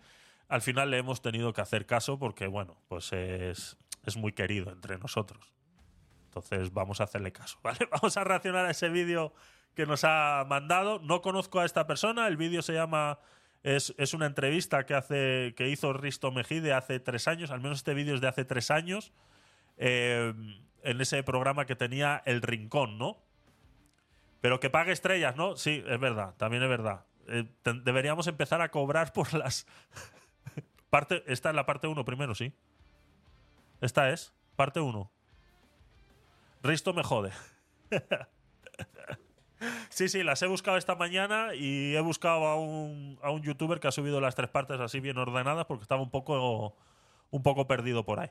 ¿Vale? Entonces, eh, el programa se llama eh, El Rincón, es un programa de Risto Mejide de hace unos años atrás y esta es una entrevista a Daniel Stulin. Daniel Stulin, entrevistado por Risto Mejide en el programa de televisión El Rincón de Pensar.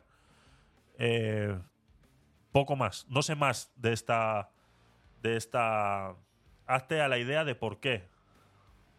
No sé, no sé. Yo estoy ahora mismo abierto.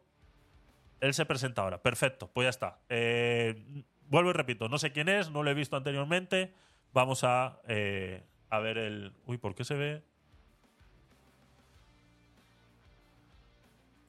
Ah, ahora. Vale, es que quitamos ayer el modo cine. Digo, ¿por qué se ve tan pequeño? Vale, eh, vamos allá, venga.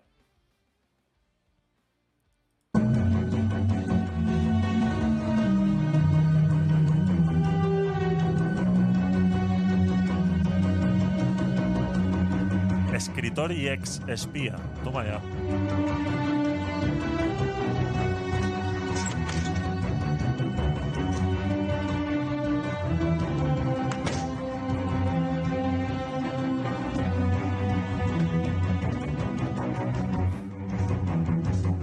No, la puesta, la puesta en escena está. No, no he visto. Algún, algún cortito o algo he visto de este programa, ¿no? De este tipo de entrevistas que hacía Risto Mejide antes. Pero la puesta en escena está guay.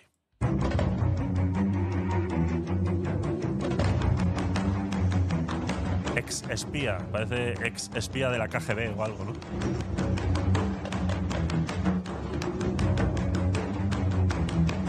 ¡Hostia! ¡He acertado!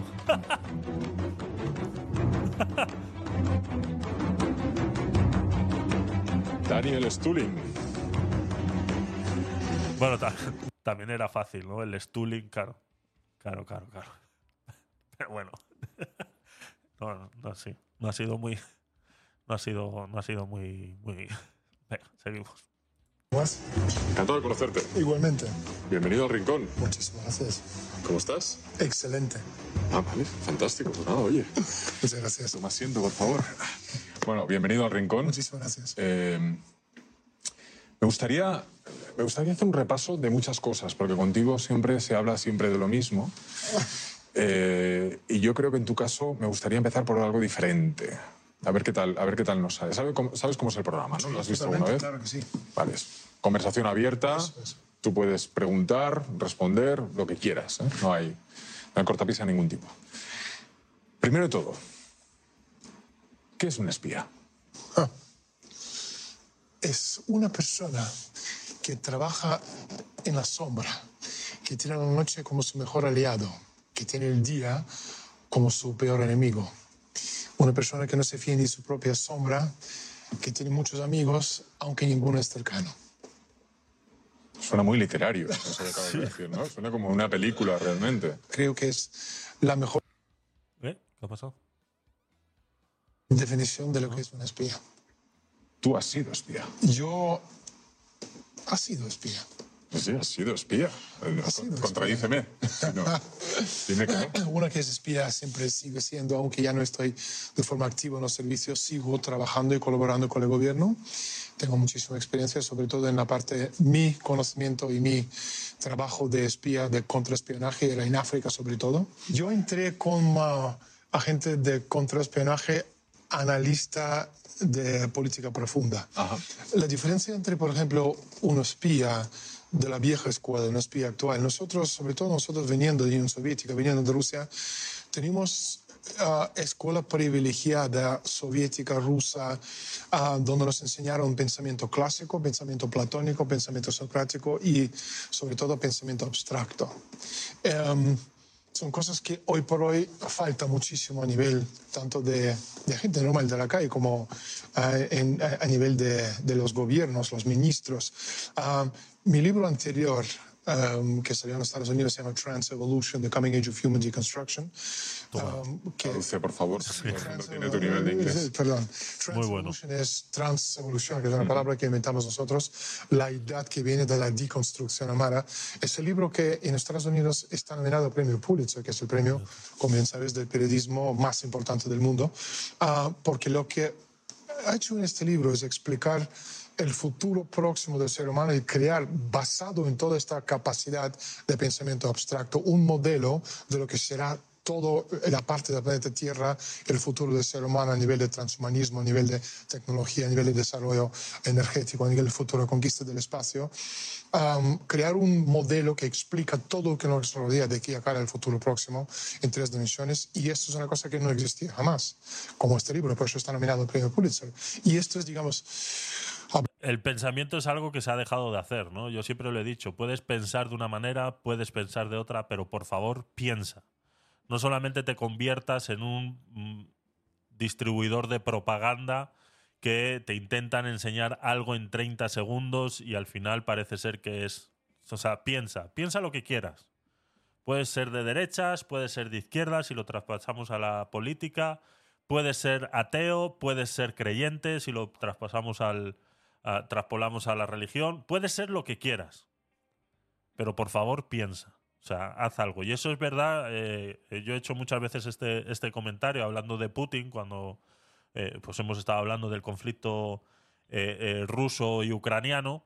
que los rusos tienen una manera de pensar también muy, muy diferente. Y a pesar de que los ucranianos son primos hermanos de los rusos, tienen muchas cosas eh, diferentes porque se han ido asimilando dentro de lo que conocemos hoy como Occidente. ¿no? Entonces, el pensamiento ruso es otro que es muy difícil de entender. Y, tú ves y, hay un montón de, de vídeos en Internet de cómo vive un ruso y cómo se enfrenta a ciertas situaciones que aquí sería impensable enfrentarse a esas situaciones de una manera ellos lo hacen completamente diferente, ¿no? Entonces, el pensamiento ruso también es muy, muy, muy peculiar en el mundo y que, eh, como ya sabéis, a mí me gusta estudiar mucho estas, estas cosas y he leído mucho sobre los rusos y la verdad que hay que reconocer que tienen una manera de pensar y de analizar las cosas. En Israel hay una comunidad judía rusa muy grande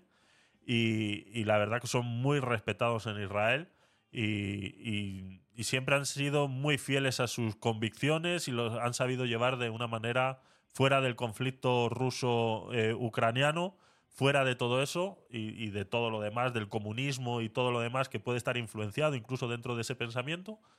Eh, hay que reconocer que esa manera de pensar, de analizar las cosas, no tiene nada que ver con cómo lo hacemos en Occidente, ¿no?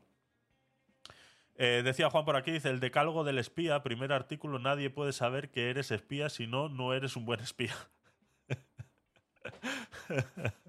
claro, ya no está activo, me imagino, exactamente. Exactamente hablando de lo que es, ¿no? Cómo sería este, digamos, esta capacidad, que no tiene nada que ver con lo que hace James Bond. No, no, claro, pero es lo que uno tiene en la cabeza. Sí, no, tiene nada que ver con ¿Tú has estado en misiones entonces como espía en África? Yo estaba tres, efectivamente, estaba tres años y medio en África, destinado a la parte de Sudán, Congo, Congo, Brazzaville, toda esa parte de Darfur. Entonces conozco muy bien, entonces, por ejemplo, muchas de las cosas que estamos viendo ahora mismo, tanto a nivel de Boko Haram, los terroristas, como Al-Shabaab, que es otro punto, ¿no? Etiopía, Somalia, toda esta parte. O sea, esto no es nuevo, esto viene de hace como 30 años atrás. Entonces, lo que están descubriendo, entre comillas, los medios de comunicación y, los españoles y la gente a nivel mundial, Boko Haram, terroristas de Nigeria, nosotros lo hemos visto esto en los años 90 en África. Entonces, este no es nuevo. Simplemente no tenía la financiación que tiene ahora y esta financiación tiene muchísimo que ver con esta expulsión del potencial de estos grupos terroristas que estamos viendo. Entonces, volviendo ¿no? un poco al tema de, de, espionaje, y yo entré como eh, analista. Pasa que la Unión Soviética en los años 90 desapareció. Entonces yo entré en el peor época posible, en medianos de los años 90, donde no había ningún tipo de apoyo logístico, llamamos para el apoyo, nadie cogía el teléfono. ¿Tú tienes un carnet que pone en KGB? Sí, obviamente. No lo traje. ¿No lo trajiste? No, yo quería verlo. Pero sabía las preguntas que me iba a hacer. No, bueno, yo tampoco sabía que te lo iba a preguntar, pero... La próxima.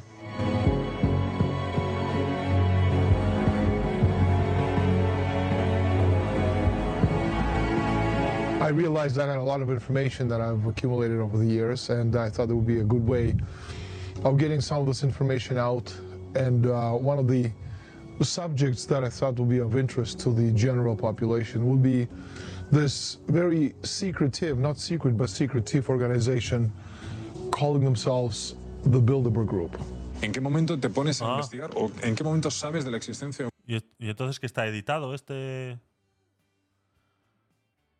Este que estamos viendo que está editado. Parece que sí. Uf. Entonces, ¿qué hacemos? ¿Tú lo estás viendo bien, Antonio, o buscamos otro? Sí, sí, está bien, vale. Sí, sí, mientras no me corten trozos de la entrevista, sí que, que agreguen lo que quieran, pero bueno. un club Bilderberg? Mira, em, El Club Bilderberg. mucho más tarde, lo que nos enseñaron en, en, uh, en la academia militar, sobre todo el tema de las estructuras cerradas. Esos son, esos son. Eso es. Sí. Estos son.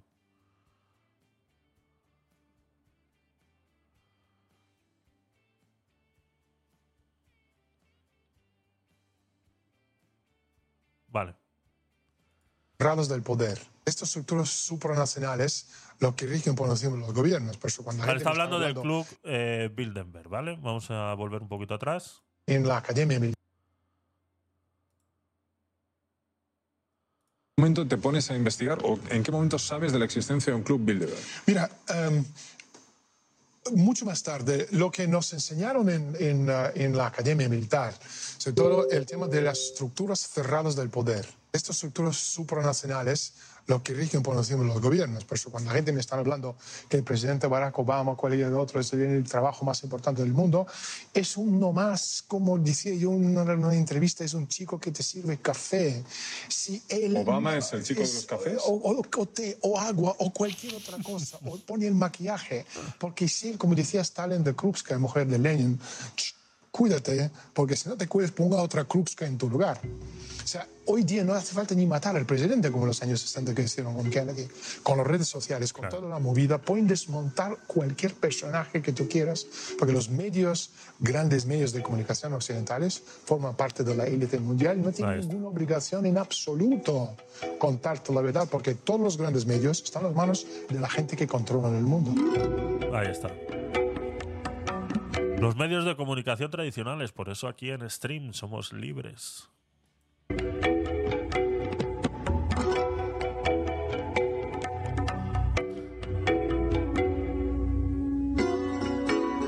El Club Bilderberg discute en Copenhague sobre economía, Ucrania y China. El influyente y hermético Club Bilderberg, que reúne a personalidades europeas y norteamericanas de la política, las finanzas y la comunicación, abrió hoy en Copenhague su reunión anual, en la que se eh, tratarán asuntos como la recuperación económica, el futuro de China y la situación de Ucrania. El céntrico hotel donde se conversarán hasta donde se conservarán hasta el domingo 140 invitados de 22 países. No llegó a leer más. Noticia de la vanguardia de 2014.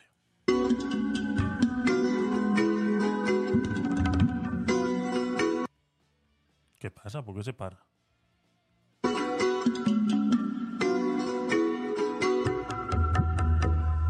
Son imágenes del Club Bilderberg llegando en autobuses, mini VIPs.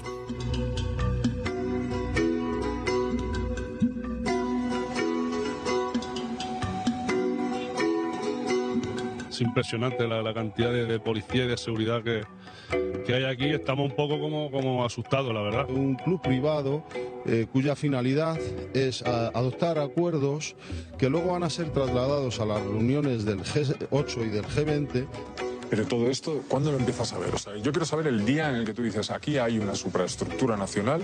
Te, enseño- te, te empiezo a enseñar desde, literalmente desde el primer día que todo lo que sabemos de cómo funciona el mundo no tiene nada que ver con la realidad. En la Academia Militar. Efectivamente, entonces te empiezan a enseñar esas estructuras cerradas del poder. A nivel histórico, ¿qué significa a nivel histórico? Desde la parte de la Revolución Soviética, luego hay otra, ah, otro curso que era eh, la historia de la cultura clásica, te enseñan. O sea, tú, tú tienes eh, varias épocas, etapas y periodos de la humanidad, ¿no? Entonces empiezas a entender, darte cuenta cómo funcionan estas piezas, porque al fin y al cabo, si le miras, ¿no? A nivel histórico, esto me lo contaron en, en la escuela militar. ¿sabes? La gente que controlaba en Egipto a nivel de conocimiento, ¿quién eran? Los, los, los, ah, los faraones, no, los faraones eran chicos y chicas cualquiera, traviesas, eran los sacerdotes que nos proporcionaban los- con el conocimiento a cuenta La élite cultural. la- Efectivamente, y esta élite, los sacerdotes de hace 6.000 años que vivían en, en Egipto antiguo, hoy viven en Suiza. Por eso Suiza es el país más malvado que hay en la faz de la tierra, donde hay todos los pedófilos, traficantes de drogas, asesinos, todos los, lo peor, la escoria humana que existe en la faz de la tierra, vive en Suiza. Entonces, las fotos que tú ves de Suiza, que es un país precioso, no tienen nada que ver con la realidad. Cuando intentas de levantar la alfombra un poquito, eso. entonces, volviendo a lo que te contaba, el, el tema de, ah, de la escuela de, de contraespionaje, entonces te empiezan a explicar esto, que los, aquellos que hace 6.000 años controlaban el conocimiento en Egipto, hoy con Google cualquiera que sea un aborigen en medio de Outback australiano, un indio coya en medio de, de, de- de la jungla en Bolivia, tú, yo, cualquier otro ser humano en cualquier parte del mundo, con Google, ordenador y conexión a Internet, nosotros tenemos el acceso al 95% del conocimiento del mundo. Entonces, lo que están haciendo esta supraélite mundial de esas estructuras cerradas, Exactamente, el acceso al conocimiento en la palma de la mano. Y mucha gente no es capaz de utilizarlo, ¿eh? Y es algo que se debería de enseñar en las escuelas. Enseñar a utilizar estas herramientas, ¿no? Eh, cuando yo hice eh, los estudios judíos para hacer mi, mi conversión al judaísmo, eh, la primera clase que te enseñan, el primer curso, las primeras horas eh, del curso, que, lo dan en, la gran mayoría son rabinos, otros no, eh, lo primero que te enseñan es a utilizar estas herramientas, ¿vale? Porque una de las cosas que te vas a encontrar en relación al mundo judío es mucho bulo, mucha información falsa y, y ya no solo hablando de como este tema del eh, palestino-israelí, no, no, saliendo de todo ese tema, todo lo demás, ¿no? Eh, con el holocausto, por qué pasó, etcétera, etcétera, etcétera, etcétera, ¿no? Entonces te enseñan eh, eh, de manera crítica a analizar esa información y saber detectar si es verdadera o es falsa o ya no solo saber detectar, sino saber analizar y seguir el hilo de esa noticia para llegar al final saber si es verdadera o es falsa. Porque no es magia, no es que yo abro el, el- el navegador, busco una noticia, abro la vanguardia y digo, ah, es falsa. No, no, no. Eh, hay que seguir. O sea, no vale solo con darle a buscar, leer la noticia y decir, es verdadera, es falsa. No, no, hay que seguir. Hay que seguir buscando sobre esa noticia, comparar en varios periódicos, conociendo que muchos son de derecha y otros son de izquierdas, eh, conociendo que unos son más pro-palestinos y otros son más pro-Israel, conociendo esas claves de cada medio de comunicación, ver las diferencias de una misma noticia. Y entonces, una vez hayas analizado eso, saca tu propia conclusión. ¿no? Eso es una de las cosas que, que mucha gente, teniendo toda esa información en la palma de la mano, así como dices muy bien, Antonio, no somos capaces. No som- o sea, la gente tiene mucha pereza. O sea, es mucha pereza. Es más fácil creerse lo primero que pasa por delante de nuestros ojos que ponernos a investigar. ¿Para qué? ¿Para qué? están diciendo, es que hacemos.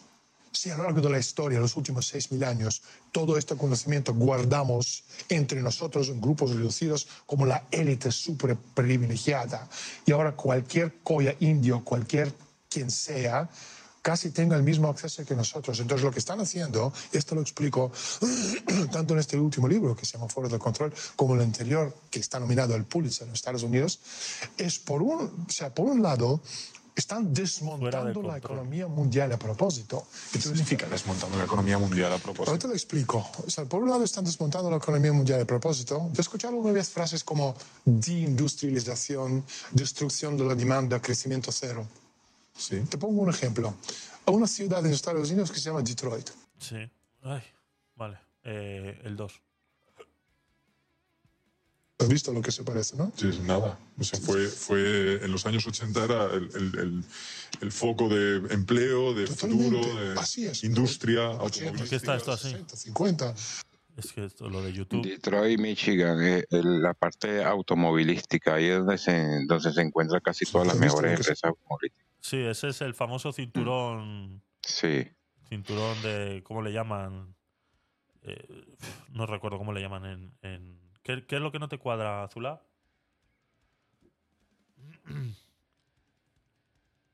Esto se ve así, chicos, en, YouTube, porque seguramente le habrán tirado el vídeo varias veces por copyright o por lo que sea. Entonces le pone estos, estos lunares.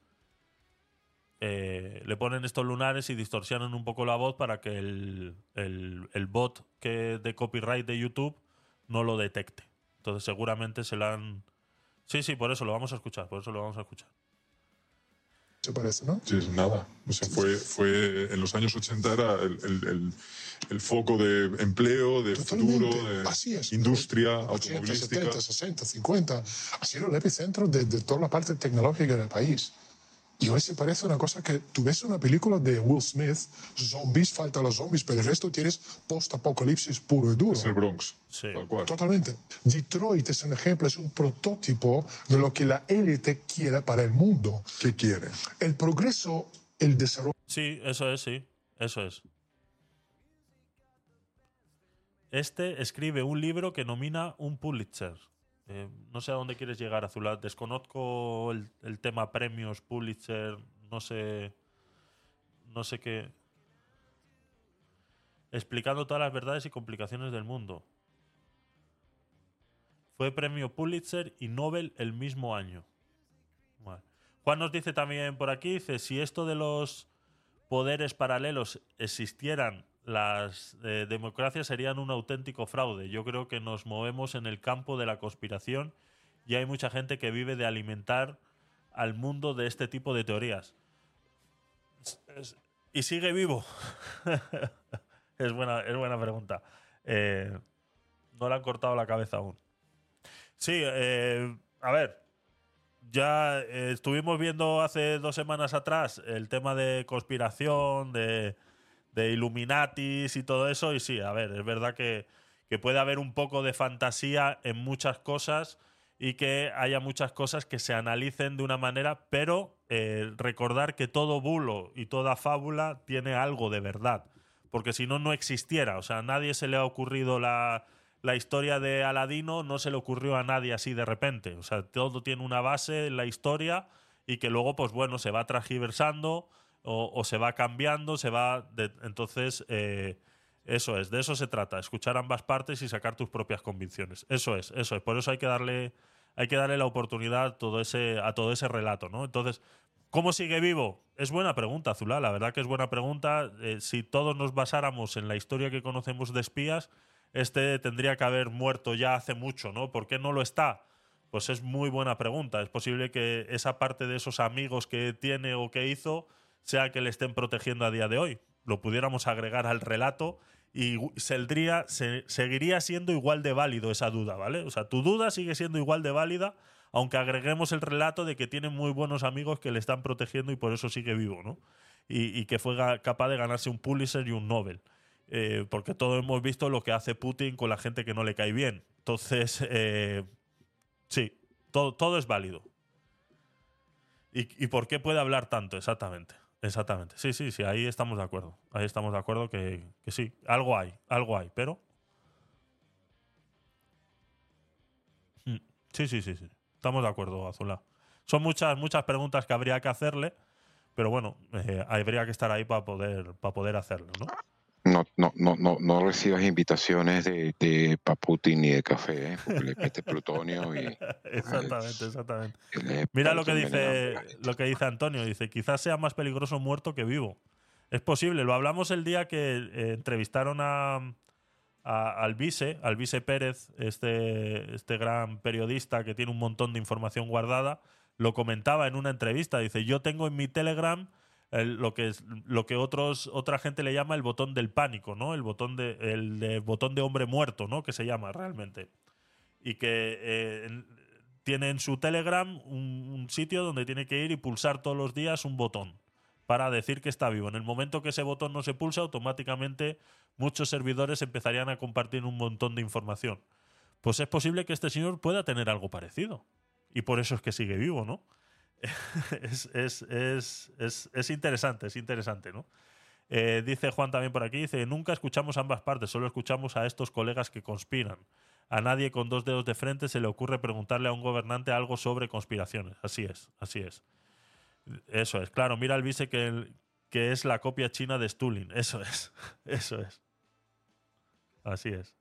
A ver, perdón, le he dado aquí. Venga, seguimos. de la sociedad está directamente proporcional a la densidad de la población. Es decir, si hay progreso tecnológico, hay desarrollo, hay crecimiento, somos más Libres. Tierra, que es un espacio limitado, de recursos naturales limitados y de población que está aumentando 6, 7, 10, 15, 20, 30 mil millones de personas. Llegar al punto donde hoy por hoy Yemen es el primer país que no tiene agua. Estamos quedando sin recursos naturales, tú lo sabes esto, sin agua, sin comida. Y para que la superélite sobrevive, la gran mayoría de nosotros tenemos que morir. Y por eso, cuando estamos hablando de este prototipo, como Detroit, ya lo tenemos. En España, de Madrid para abajo es Detroit puro. Grecia es todo Detroit. Ah, Italia lo mismo. Roma para abajo es Detroit. Eh, Portugal lo mismo. El país entero desmontado, deindustrializado. Si no hay industria, no hay progreso, no hay desarrollo tecnológico, la población no puede crecer, no hay ninguna salida. Pero en el supuesto, yo sin saber nada de economía, ¿eh? pero en el supuesto de que tuvieras razón, las élites necesitan Menos mal que Risto ha admitido que no lo sabe todo, ¿no? Al menos de economía ha admitido que no tiene ni puta idea, ¿vale? Podemos, podemos utilizarlo en su programa de Todo es mentira cuando se llena la boca dando clases. Trabajadores, necesitan gente que trabaje para ellos, que les genere valor de alguna forma. o es una élite puramente financiera. No, eso Si no hay bonanza, no nos reproducimos, exactamente. Exactamente. Eso es. Sí, control de población. Eso es, sí. demo- sí, los ratones. Anda, que no hay experimentos con ratones. Lo que pasa es que Hay un montón de experimentos socio- sociológicos con ratones, ¿eh? Es increíble. Y sí, está demostrado. Las cosas, ah, ah, digamos, una de las falacias, ¿no? Que nos dicen, claro, de que Rockefeller quiera que seamos más para que compramos sus zapatos. Claro. Es que Rockefeller y compañía, hablo de Rockefeller como una metáfora, ¿sabes? Nada más. Ah, porque todo el mundo conoce Que de hecho fue el instigador del Club Bilderberg, que según tu libro. Efectivamente, efectivamente, totalmente. Uno de, las, de los cuales, ¿no? Entonces, cuando estamos hablando de esa gente, o sea, Rockefeller compañía ya controlan el 90% del planeta Tierra, son propietarios de casi todo. No necesitan que tú compres sus zapatos, porque ellos, a diferencia de nosotros, tienen una máquina que imprime dinero. Eso es. ¿Sabes? Entonces, si no lo tienen, imprime más. Y lo están haciendo todos los días. ¿Sabes? Entonces, lo que necesitan que tú y yo una vez ya morimos una vez por todo y dejamos de respirar, de comer, de ocupar su espacio. Es lo que están haciendo. Y por eso también cuando estamos hablando del progreso de la sociedad, ¿sabes? Es importante, por eso lo que te comentaba del tema de, de crear modelos de comportamiento, este pensamiento abstracto que te permite unir cosas que en principio dices que es que no está que en principio parecen desligadas, pero que luego mm, empiezan a cobrar sentido, ¿no? Eso es lo que hacen mucho los conspiranoicos, ¿no? Ver cosas donde no las hay, ver que esto está enlazado con otra cosa, pero que bueno, que hay que prestarles atención porque muchas veces dentro de esa conspiración y dentro de ese pensamiento, pues pueden haber cosas que realmente te hagan pensar un poquito, ¿no? Nos dice Juan por aquí, dice, hay un libro muy bueno que os recomiendo sobre poderes paralelos y espías, El cepo de Rodion Armitage. Armitage. Lo apunto porque me estoy apuntando aquí libros, ¿eh? El cepo. Rodion Armitage. Armitage. Armitage. Ahí está. Pues me lo apunto. Eh, Hermitage, Hermitage. Ah, ah, perdón, perdón. Hermitage. Hermitage. Sorry. Ah, no. Eh, excuse me. Ah, no. Eh, no sé francés. Excuse me, excuse me. No sé francés. Eh, nos dice Antonio por aquí también, dice, tiene todo el sentido, dice, si los jóvenes no tienen independencia económica, no forman familias y las sociedades van disminuyendo. el claro ejemplo de lo que está pasando en España. Así es. No se pueden independizar, que- tener una casa es... así es. Eh, eh, Sabes que este tío debe tener, eh, a ver, nosotros en un momento dado en Venezuela, la empresa donde trabajé vendíamos ese tipo de producto. Venía de Israel, por cierto. Lo importamos de Israel. Se llama, es, es un implante que, le, que te ponen para eh, mm, controlar vía satelital y en tiempo real eh, la ubicación del tío ese, ¿ok? Por- o de la persona que se lo implanta. Y eh, tiene un sensor de signos vitales también, que viene con un accesorio, ¿no?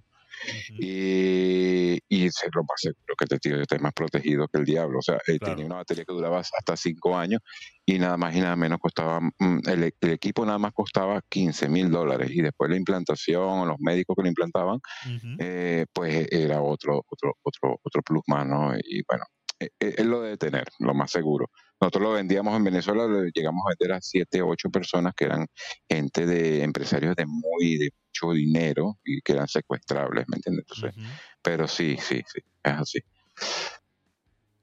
Eh, lo que decía Antonio dice, es el claro ejemplo de lo que está pasando en España. Exactamente, los jóvenes hoy en día no pueden emanciparse. eh, si están teniendo hijos, los están teniendo demasiado tarde. eh, uno es, es suficiente y eh, sí, la población joven la está, se está viendo mermada. eh, la población, eh, lo hem- hemos hecho ese análisis muchas veces, analizando esa estafa piramidal de la jubilación y cómo cada vez hay más personas jubiladas que menos personas jóvenes van a poder mantener. Por ende, eh, eso demuestra una vez más que la pirámide, se está, la pirámide se está invirtiendo y cada vez hay menos población joven eh, por este, por este, por todo esto, por todo esto, que es que un joven si se quiere emancipar eh, tiene que pagar un alquiler de 800 euros si no se tiene, es que ya, ya, ya no es que si no, eh, eh, yo me acuerdo hace 10 años atrás, dice, bueno, pues eh, me voy a vivir a Aranjuez, me voy a vivir a Móstoles, me voy a vivir a toda esta periferia de Madrid, que antes comparaban los precios con el centro de Madrid o donde yo vivo ahora mismo, que, que puede estar los alquileres en 1.000 euros fácilmente, eh, en, en Ar- en Aranjuez están en 600, 800. Antes esa diferencia era mucho más amplia, ¿no? Entonces, eh, eh, es una locura. Eh, Durán dice: "Ca- caerá un meteorito y aún Paquirrín y Belén Esteban sobrevivirán. Indepe a los 40 de media ya, exactamente. Exactamente, la gente no se puede independizar. Justo cualquiera de esos eh, pilla un catarro y estiran la pata. Venga, seguimos viendo el vídeo. Está relacionado, totalmente relacionado, por ejemplo, del desplome de educación a nivel mundial. Esa es otra. Eh, Los, los jóvenes hoy son unos animales que solo sirven pa- pa- pa- para servir a en- vender entradas en el zoo. Exacto. Pero esto también está hecho a Saludamos a propósito. todos los jóvenes que nos estén viendo. Pero no solo en España, pero también en Estados Unidos. O sea, cuando estamos hablando también en Rusia, cuando estamos diciendo, ja, ja, ja, ja, americano no, no conoce ni el capital de su país. Pero está hecho a propósito esto. Y el gobierno americano que gasta mil billones de dólares en educación, si gasta este dinero el resultado es ese, es porque ellos quieren que sea esto. Yo creo que tiene que ser lógico. Es como sumar dos más dos. Tiene que salir cuatro. Si la gente en España, los jóvenes, les enseñan cosas que no tienen ningún valor para la creación de un ser humano, porque el único valor de educación, no para hacerte recordar una fórmula matemática, sino para convertirte en un ser humano. Y si lo mismo pasa en Rusia, en Estados Unidos, en España, porque la élite que controla el mundo no necesitan que seamos inteligentes, no necesitan gente que tenga una escala de valores. Daniel, cuando te escucho, pienso en un... Seguro te lo habrán dicho mucho. Casi como una paranoia de la conspiración, ¿no? Un conspiranoico. Estás, eh, estás, estás documentado sobre todo lo que estás diciendo. Esto también se dice mucho de que es una conspiración porque no somos capaces de asimilar dentro del conocimiento para el que hemos sido entrenados y la manera crítica en la que hemos sido entrenados, no somos capaces de identificar que es posible que haya cosas de verdad ahí. Y entonces todo lo que no somos capaces de identificar automáticamente o es mentira o es un bulo, ¿no? Entonces eso pasa hoy en día con cualquier cosa, ¿no? Eh, lo hablábamos hace mucho con el tema de los 40 niños decapitados en el kibutz. Es que es un bulo, sí, pero porque no has visto las imágenes. ¿Quieres ver las imágenes? Eh, se las mostraron el lunes a todos los periodistas. ¿Alguien ha dicho algo? No. Es mejor no decir nada y seguir en la mentira. Entonces, eh, es así, ¿no? Es, es eso. Eh, ya lo hemos dicho veces, borregos al cuadrado es lo que desean, exactamente. Dice, claro, si ya nacemos con esas creencias, hemos sido programados desde pequeñitos a la TV es Dios. Exactamente, es, es- exactamente, eso es lo que, lo que estaba diciendo, ¿no? Nuestro pensamiento ha sido programado para que todo lo que esté fuera de ese conocimiento que nos han dado en todos los sitios sea considerado un bulo y una, una mentira, ¿no? Hemos visto cómo ha nacido eh, de hace unos años para acá esas eh, empresas que se dedican a desmentir bulos, ¿no? Eh, ¿Cómo es necesario que eso exista, ¿no? Eh, eh, ¿Quién es realmente esa persona que dice que está desmintiendo un bulo? ¿Realmente nos tendríamos que creer eso también? Pues ahí también podríamos ponerlo en duda, ¿no? Muchas veces. Entonces, claro, estamos programados para lo que ellos han querido que estemos programados. ¿Y eso puede sonar conspiranoico? Sí puede sonar, pero analiza un poquito y por eso es lo que tienes que intentar siempre, todos los días, entrenar eh, tu pensamiento crítico, lo tienes que entrenar todos los días, pero con todo. Eh, o sea, yo sé que puede sonar un poco friki, ¿no? Eh, pero ¿por qué cuando vas a una panadería, por qué estás comprando ese pan y no estás comprando otro? Analiza toda la información. Sé que es friki lo que te estoy diciendo ahora, ¿eh? pero es un, es un ejercicio fácil que puedes hacer yendo a comprar pan. ¿Por qué estás comprando un pan y no estás comprando otro? Investiga toda esa información que tú tienes en la cabeza que te está llevando a comprar ese pan. Porque tiene semillitas por fuera, porque es integral, etcétera, etcétera, etcétera, etcétera. Toda esa información que te han ido metiendo mm, independientemente a través de un anuncio de televisión, a través de todos esos influencers de las redes sociales eh, hablando de comida, de salud y todo. ¿Por qué? Oye, ¿Por qué? y, y yéndonos un poquito más allá en el macroanálisis, eh, nadie se pregunta por qué aquí en Occidente eh, todo el mundo está apuntándose a la agenda verde, los planes de inclusión, la bandera de inclusión LGTB, QIK, o sea, la, la, del abecedario, ¿no? Y muchas otras cosas más que en los países mm, de, de Oriente no, no lo aceptan. Y en China porque no lo acepta. ¿Me explico? O sea, eh, eh, ah, o sea, yendo un poco más allá, esto, esto es un microanálisis, ¿no? Pero yendo un poco más allá para, para dominar eh, naciones enteras, pues he ahí el, eh, uno de los ejemplos. En China no existe nada de eso.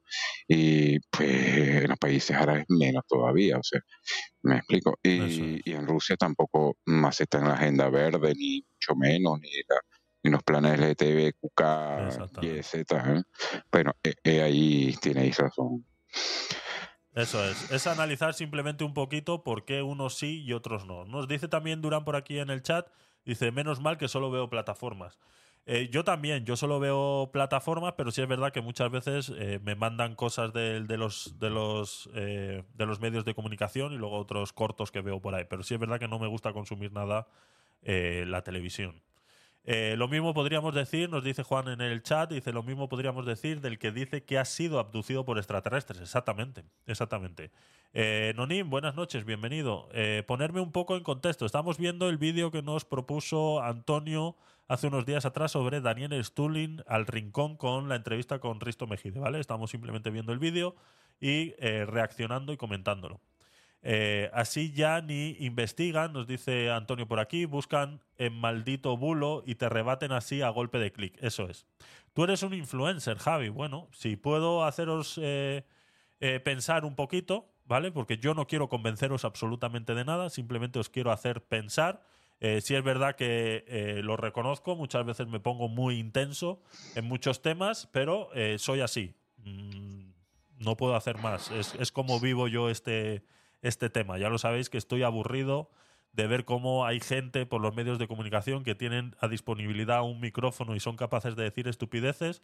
Por eso yo me he montado esto. Si tú opinas completamente lo contrario de lo que yo digo, yo acepto mucho que vengas a mi programa y lo comuniques. Pero si no, eh, te montas tú tu programa y haces tú tu- tus cosas. O sea, es así. Entonces, eh, esto es lo que hay. Es simplemente sentido común.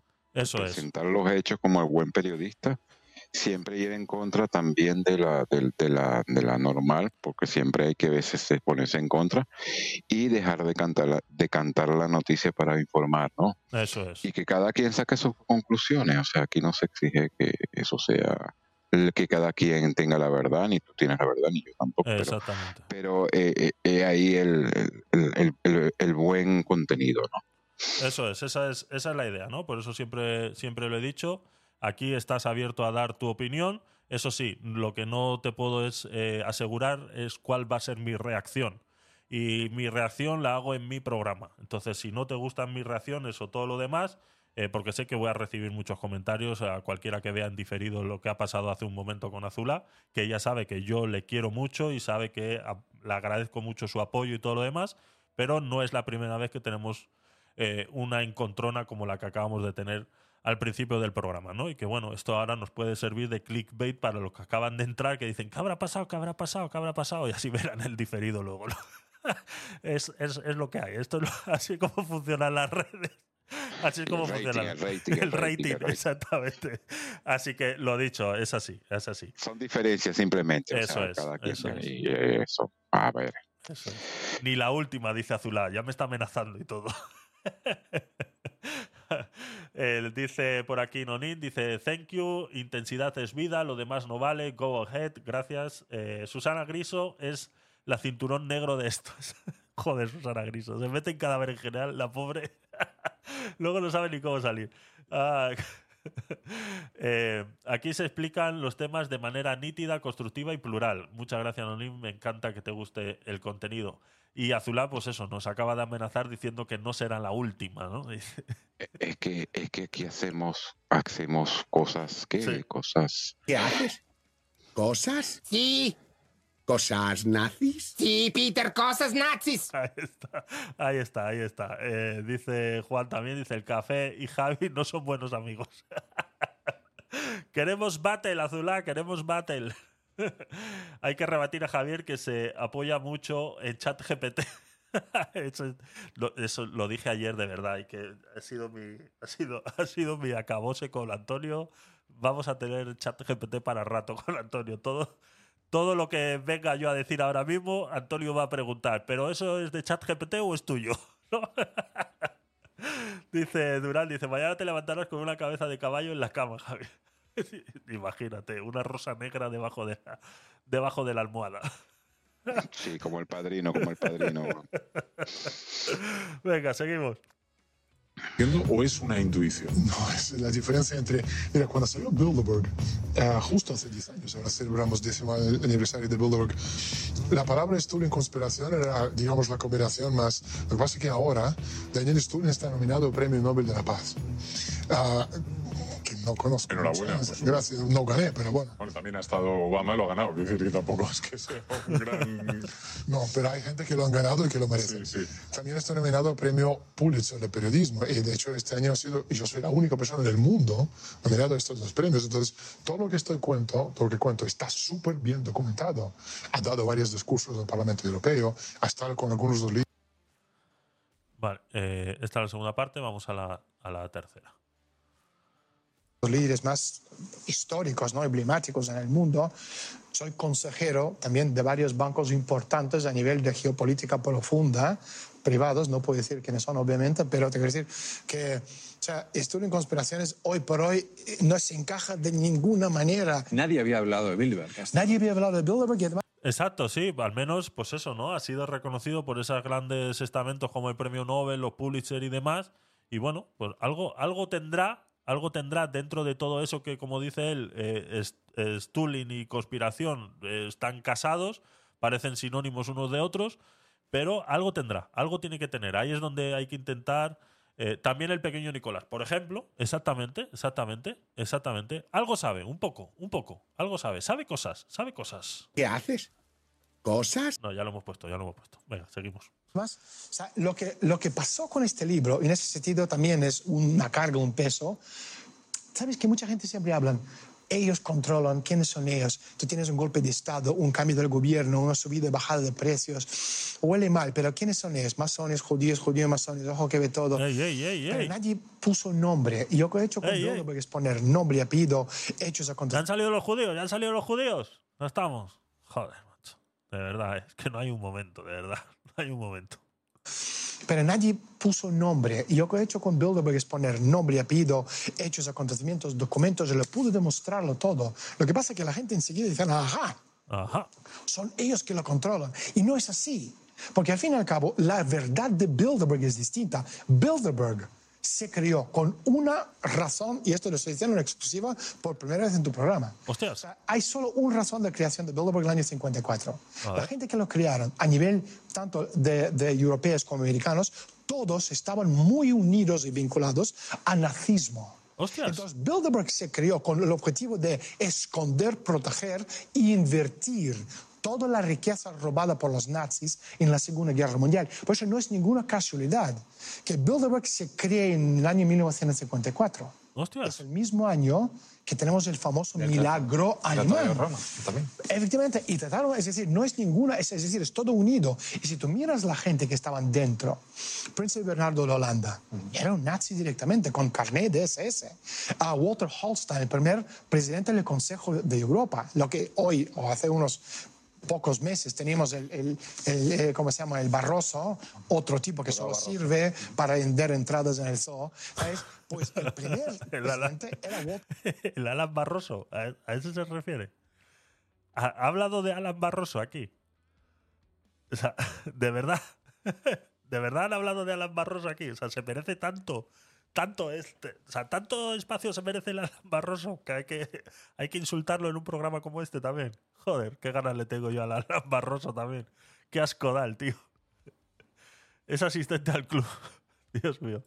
Qué asco le tengo yo al Alan Barroso, de verdad. Es que no le puedo tener más asco a él que a ninguna otra persona, presidente del Consejo de Europa, lo que hoy o hace unos pocos meses teníamos el, el- el, eh, ¿cómo se llama? El Barroso, otro tipo que solo sirve para vender entradas en el zoo, ¿sabes? Pues el primer presidente era Walter Hallstein, que era el tipo que literalmente escribió el guion y legalizó el concepto de campos de Después echarle cacahuetes a los monos, ¿no? concentración nazis. Y en la parte americana tenemos los Rockefeller, ¿Cómo, cómo que ha dicho de los nazis? A ver, perdón, un segundo. Que era el tipo que literalmente escribió el guion y legalizó el concepto de campos de concentración nazis. Ah, vale, Y vale. en la parte americana tenemos los Rockefeller, los Bushes, que siempre hacen un negocio con Hitler, a los Harriman, el gran ah, familia de la parte demócrata, luego tenemos los ah, hermanos Dulles, Alan Dulles, el primer, el primer director ¿no? de, de, de la CIA, que cuando estaba en Suiza en los años 20 y a partir de 30 y 40 lavaba dire- directamente toda la parte sucia de los Rockefeller después de los nazis. Son ellos que crearon Bilderberg y después, a paso del tiempo, ya en los años 60, en los 70, cambió su razón de ser y hoy día es mucho menos grupo importante. Eso te iba a decir. ¿Hoy qué es Bilderberg? Bilderberg es cinta de- transportadora de nivel muy, muy medio, yendo hacia abajo, porque las personas que hoy forman parte del club no tienen el mismo pedigrí ¿no? que los que fundaron el club, como los Rockefeller, los a los Kissinger, los Schultzes, los Brzezinskis, los Jacksons, etcétera, etcétera. No, porque esa gente ah, había nacido a finales del siglo XIX, habían pasado la Gran Depresión, la Revolución, Primera Guerra Mundial, crearon sus imperios. Y la gente que están, De la nada. no todos, pero muchos, de- Crearon sus imperios de la nada y no han sido herederos como todos los demás de ahora, ¿no? Que son herederos de lo que realmente trabajaron otros, ¿no? Fuera de, de- de todo lo demás. ellos que están dentro del club hoy día, esos son los baby boomers. Cuando tienes las personas o sea, mirando los barrosos de turno, eso es un nadie, este tipo es nadie. ¿Sabes? O, o- o mira- miras a, Como Antonio Recio. marisquito, marisquito. o sea, a nivel de los españoles que acuden. ¿sabes? Los españoles que acuden son empresarios importantes. ¿Quién? Entre canales, eh, en Pero- fin, gente. Pero es que son- es, Cebrián. eh, ese Cebrián es, es, es, es nadie, es, es, es nadie porque si no hay Cebrián hay otro. Es, es, te quiero decir que... ¿sabes? La Nosotros- reina Sofía. Sí, la reina Sofía tiene. España a nivel mundial no pinta nada, nunca pintó nada. No por nada. ¿sabes? Yo llevo 20 años en este país, me encanta España y todo, pero España no pinta nada porque es un país que no tiene recursos naturales, no tiene industria eh, pesada, no tiene industria ligera. Es un país que, vuelvo a repetir, de Madrid abajo es África del Norte. Tú sales de las fronteras de España, te vas a Austria, a Suiza, a, a Alemania, a Inglaterra, a países del primer mundo. Y España no existe en ninguna conversación seria de verdad, nada. es verdad. Hablan de España como de gambas y de fiestas. ¿Sabes? Un poco de esto, un poco de esto y poca cosa más. Así es. Pero si te miras a nivel... Es la realidad, esa es la realidad. España no pinta nada en Europa, somos el África, de la parte norte de África. Eh, para el resto de Europa somos la parte norte de África. Ya está, no hay más. Eh, es es el, el norte de África. Ya sabéis que en todos los países, la parte norte de todos los países siempre es la más adinerada y el sur siempre es la más empobrecida. Es así. Pues nosotros somos la parte norte de África. O sea, si pudiera ser, seríamos africanos. Es así. Es- esa es la realidad. mundial, la gente, hay muchísima gente brillante española, brillante, pero no están aquí, se han ido. Yo que viajo, hago 250 mil kilómetros al año, yo he visto españoles en un de Ahora no puedes hacerlo en avión, lo tienes que hacer en tren. Ya sabes que los viajes tienen que ser menos de más de dos horas y media para poder hacerlos en avión. ¿Vale? Stulin. Así que cuidado con esos viajecitos. Oxford, Stanford, astrofísicos, gente brillante, pero ellos no pueden hacer carrera en España. Tenemos a Mariano Rajoy. Que Dios nos salve. Hijo puta. Como decía Rajoy, no sé, palabras inmortales, el vaso es el vaso. Y el plato es el plato. Yo soy fan de esa. Me voy a hacer una camiseta con esa frase, de verdad. Un plato, un, plato hondo. es. Cuando estamos hablando de pensamiento profundo, este pensamiento clásico, sacrático y platónico, ¿sabes? Esto abstracto. Una ¿no? No, pero sí que hay taza, una cosa de, de lo que está pasando en. España que tú has definido, y lo has definido además también con otra aseveración muy, muy, muy grave. Has dicho que Podemos es, es una maquinaria puesta en marcha por la masonería. ¿Tú qué opinas? ¿Estás de acuerdo? A ver. Eh, yo, Yo no, no conozco opino. tanto la masonería como tú. No opino, yo mejor no opino, ¿no? Aquí era el Risto Mejide que no opinaba. Ahora, hoy en día tenemos al Risto Mejide que opina de todo. es el vecino que elige al alcalde y es el alcalde el que quiere que sean los vecinos el alcalde. Me gusta cómo habla este señor, pura realidad, la verdad que sí. Está diciendo verdades, está diciendo verdades, duelen eh, que se hable así de, eh, de tu país, pero es la verdad. Es, es, es, lo, es lo principal, ¿no? Es como cuando una persona se tiene que desintoxicar de una droga, lo primero que tiene que admitir es que es drogadicto. Pues lo primero que tenemos que admitir los españoles es que somos la parte pobre de Europa y nos tratan de esa manera. Asimismo como nosotros tratamos a los portugueses, de la misma manera que tratamos a Portugal, pues nos tratan, el norte de Europa nos trata a nosotros. Y es lo primero que tenemos que, eh, eh, que reconocer. Cuando aprendamos a reconocer eso, dejemos el orgullo de lado y todo lo demás y veamos hacia los dos lados, nos quitemos esa- esas orejeras de caballo y miremos hacia los dos lados, entonces nos daremos cuenta de lo que hay que hacer. Pero mientras tanto seguiremos dormidos en esa estupidez creyéndonos la gran Coca-Cola del desierto, ¿no? La última Coca-Cola del desierto. Eh, Antonio nos dice por aquí, dice, ¿cómo va a opinar si no tiene conocimientos para hacerlo? Sí, por eso te digo que este era, en este hace esos años era el Risto Mejide comedido, ahora ya opina de todo en su programa de ese de, de todo es mentira, ¿no? Vamos, se lo come y abre la boca, exactamente, exactamente. Es que ya solo con la risa de cuando le ha dicho, bueno, tenemos a Rajoy, ya solo con la risa esa ya te da miedo a seguir preguntando, ¿no? Somos el país de la comida, pero no de, eh, no de potencias. Es que aquí los vecinos del alcalde nos hacen creer que eh, nos hacen creer por ofendidos. Es que es una, es una pena, de verdad. A ver qué, qué dice de Podemos y de esa unión con la masonería. Sí, bueno, sí, pero lo he entendido. Una maquinaria puesta en marcha por la masonería. Am, ¿Tú qué opinas? ¿Estás de acuerdo? Eh, yo no conozco tanto la masonería como tú, seguramente, pero me parece, me parece contraproducente, ¿no? Realmente la masonería lo tengo asimilado a unos grupos económicos de poder. Tú tienes dos grupos principales en España, que es socialistas y, y este, y los otros. Y el PP. ¿Sabes? Eso es. Ah, y tienes decenas de millones de personas, lo que en inglés se llama disenfranchised. Es una masa que no pertenece a ninguno de estos grupos, enrabiada, enfurecida por la corrupción, por, por cosas o sea, que pasan de forma tan flagrante. Es gente que entienden la indignación pura, donde tú tienes a los pobres que no tienen ni para comer, les echan de sus viviendas familias enteras, o sea, con niños, con, con ancianos de 90 años de edad, con, con menos válidos en la calle, mientras el gobierno español está financiando a los grandes bancos para salvarles a los bancos. Entonces, ¿qué pasaría mm, a nivel ya casi retórico si esa masa enorme de millones de personas empiezan a tener hambre de verdad? Cuando pasa esto y esa gente pierde el miedo, Hostias. salen a la calle. Hostias, atención, atención, atención, atención.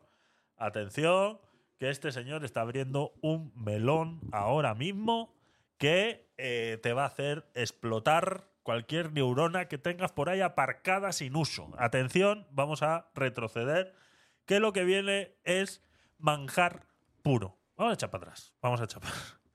Ingeniería social a gran escala. Exactamente, Antonio. Exactamente. Vamos, vamos a echarle para atrás. Prestar atención, ¿de acuerdo? Vamos allá. ¿Qué pasaría a nivel ya casi retórico si esa masa enorme de millones de personas empiezan a tener hambre de verdad? Cuando pasa esto y esa gente pierde el miedo y salen a la calle, pero ¿cómo vas a parar docenas de millones de personas enrabiecidos porque sus hijos no tienen de comer? No puedes. Entonces necesitas de alguna forma desahogar esta masa y llevarlo, como decía Lelutier, ¿no? por los comidos sinuosos. ¿sabes? Llevarlo por una dirección. Entonces aparece este grupo, Podemos, con coletas de... El 15M. Stulin. Aparece el 15M. Y luego aparece Podemos rescatando al 15M. Sí, sí, sí, sí, sí, sí, lo compro, lo compro. Lo compro, completamente de acuerdo. Sí, sí, sí, sí, sí. No sé ni cómo se llama, ni quiero saber, no me importa. No, Te lo quiero, iba a decir, pero- no, no, no, no, no quiero ni saber, es Una que cosa no que tiene sé. importancia ninguna cómo se llama este tipo. Es, es este otro Krupska, cualquiera, da igual. Si quitan y ponen a Obama, imagínate un tipo como este. ¿Ahí? Entonces, ah, claro, necesitas estos millones y un tipo que representa la masa, porque hasta la vestimenta huele de la masa social. Yo soy... Sí, sí, sí. Coletas, bañate. Sniff, sniff. huele a porro. huele, huele, huele. Huele a cositas. Huele a cositas.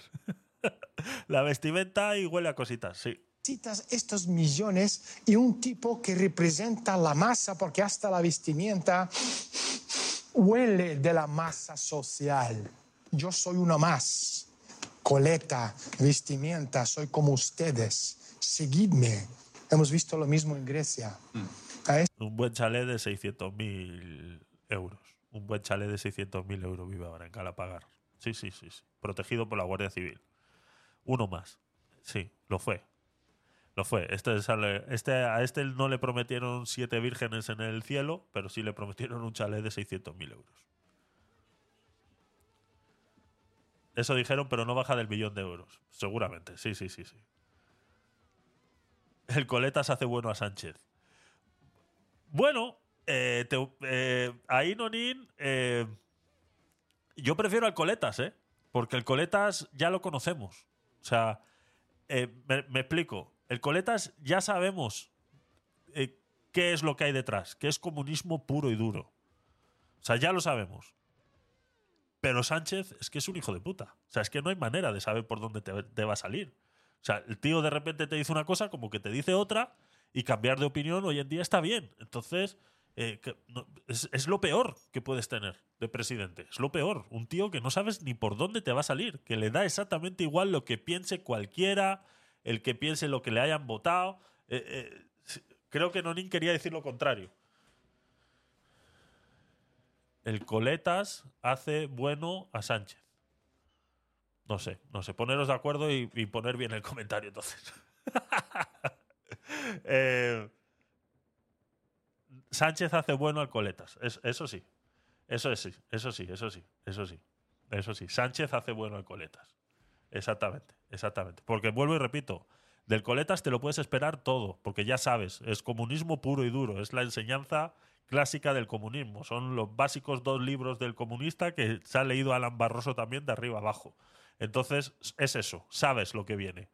Pero con Sánchez no lo sabes, es imposible. Social. Yo soy uno más. Coleta, vestimenta, soy como ustedes. Seguidme. Hemos visto lo mismo en Grecia. ¿Sabes qué pasó en Grecia? Autodestrucción del partido. Y cuando tú tienes como experimento social, con los géneros sociales de muy alto nivel, institutos como Tavistock que creen patrones de comportamiento, la gente que tiene sus últimas esperanzas desmontadas completamente es como un perro que ya no confía más. ¿Qué hace? Se mete en el rincón y muere. Entonces, lo que estamos viendo ahora mismo es un experimento social brutal. Es cuestión de cuándo llega el momento para que este se autoestrella. ¿Pasa lo mismo con Ciudadanos? Ah, no lo sé, no, no lo he estudiado tanto. Yo creo que, es decir, todos los partidos políticos que tienen todos principales, si de alguna forma o otra están en medios sociales, tienen un juego no estoy diciendo, porque no son teorías de conspiración. Lo que es importante cuando hablamos de este tipo de cosas, poder, estructuras cerradas del poder, no es que hay un, cuatro viejos sentados en una sala oscura, mirando una bola de cristal, cogiéndose de la mano, planificando el futuro del mundo, dando el botón, llamando y dice, oye, ahora te toca a ti. No funciona así. Pero lo mismo lo que yo explico en este último libro, Foro de Control. Y, es, verdad, y, es, que, y es que es lo que es lo que es la imagen, eh, o sea, es, es una imagen clara de lo que a veces, eh, cuando veíamos el vídeo las semanas pasadas de lo de los Illuminatis y todo eso, al, al, chaval ese hablando de todo eso, cuando le ves hablando con esa emoción, hablando de todo ese tema conspiranoico y demás, dices, este tío es que se está imaginando esto que acaba de decir Stulin. O sea, es que es, es, claro, es así. O sea, habla con una con un amor a toda esa, todo eso que estaba explicando el chaval ese. Y, y dices, es que, claro, seguramente se está imaginando que eso funciona así, ¿no? Yo creo la dialéctica, es decir, el discurso, y pongo los parámetros, los límites de tu comportamiento. Son los niños que están jugando en el parquecito, pero una vallita y ellos no pueden salir. Y pongo 10 niños, 15, 8, lo que sea. Cambio los juguetes, quito el tuyo favorito si le doy a él. hago que lo rompa, a ver qué pasa. pero yo sé de antemano todas las posibilidades de comportamiento de todos esos niños. Señor.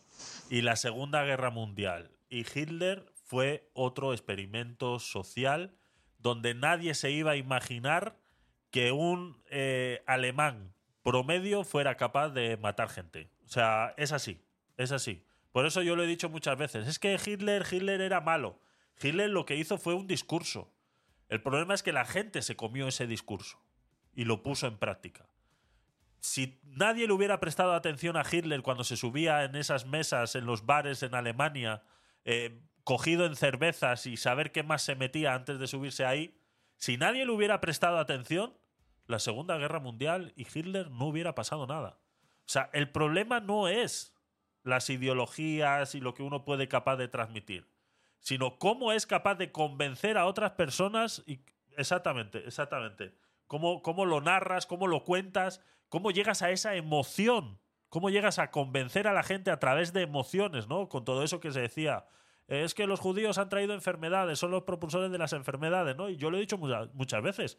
Eh, eh, eh, Hitler se subía encima de una mesa, decía todas estas cosas, cogidos en cerveza, todos, y es que los judíos controlan el, dinero, controlan los mercados, controlan absolutamente todo.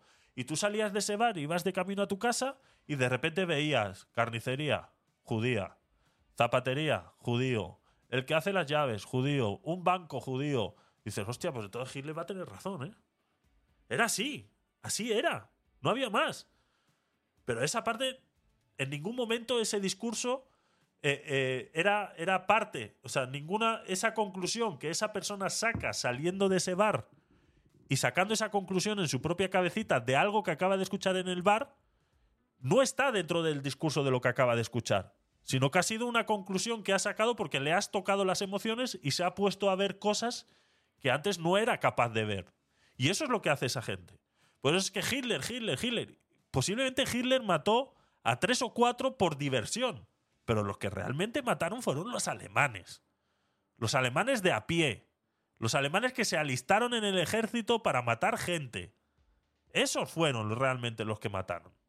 Por eso es que Alemania tiene un deber y una deuda muy grande con el pueblo judío y que a día de hoy, eh, lo dijimos hace, hace bastante tiempo atrás en algún programa, eh, lo dijimos, están a punto, apenas a punto de pagar la deuda que se comprometieron en pagar por todo el problema nazi. Están a punto de pagarla, porque tuvieron un- una multa, como quien dice, por todo lo, que, todo lo que Alemania generó en el mundo con el tema nazi. Entonces, eh, cuidado, ¿eh? Cuidado, que a veces le echamos la culpa muchas veces a las personas, pero no nos damos cuenta que es que nos estamos comiendo esa narrativa. O sea, eh, cuidado, que nosotros también tenemos mucha culpa cuando nos creemos las mierdas.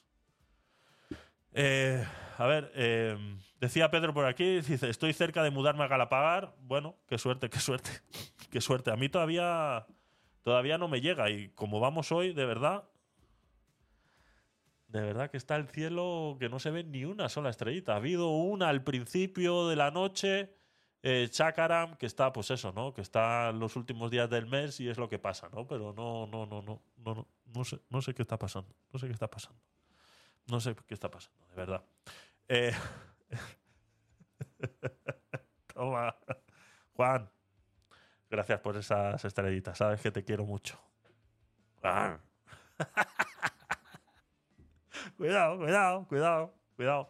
Eh, los socialistas, eh, paciencia, hijo, paciencia, nos dice Lincitos desde Twitch.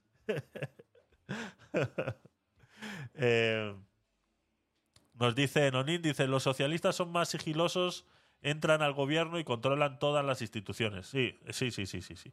Ser rico es malo, así decía la mortadela galáctica de Chávez. Así es. Ellos, eh, nos dice Antonio por aquí, ellos crean los discursos y los debates de los que van a hablar la sociedad. Guerra, cambio climático, feminismo. Así es. Así es. Está doctor Pollarzábal por ahí, ha vuelto, ha vuelto, vaya setup guapo, sí señor, ahí lo tienes, mira, eh, eh, eh, eh, sí señor, ahí está, vaya setup guapo, sí señor, con tu comentario en pantalla y todo, toma ya. Así es, así es. Eh, seguimos, venga, vamos allá. Gracias, doctor Pollarzábal, por tu suscripción en Twitch. ¿Vale? Vente a stream. Yo creo que es más, es más fácil. Son cosas que no puedo decir en directo, pero es más fácil.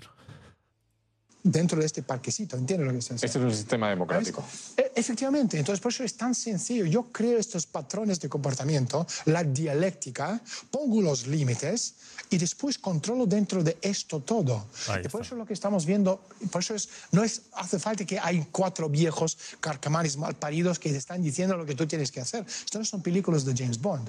Es la realidad. Me siento saliendo de Matrix. Daniel Stulin, un verdadero placer tenerte aquí en el rincón, un honor. Y para mí, porque yo te conozco de vista, de programa, de... de y es, ah, es, yo creo que a nivel de entrevistas... De es Got mejor Talent. programa porque estoy- Es que te, te imaginas que le dices, es que te conozco de Got Talent. Estaría guapo. Si hubiera quedado, hubiera quedado guapo. Es que sí, te conozco, la verdad que te conozco bien. Te he visto en Got Talent un par de veces. Estoy aquí. Ah, por ¿sabes? supuesto, Sino, sino porque no, ¿de qué? hay muchos programas que me han querido tener y yo he dicho que no. ¿sabes? Para Pues un programa de televisión, para el periodista, no sé. Exactamente. Tú eres uno más que vende entradas para el zoo.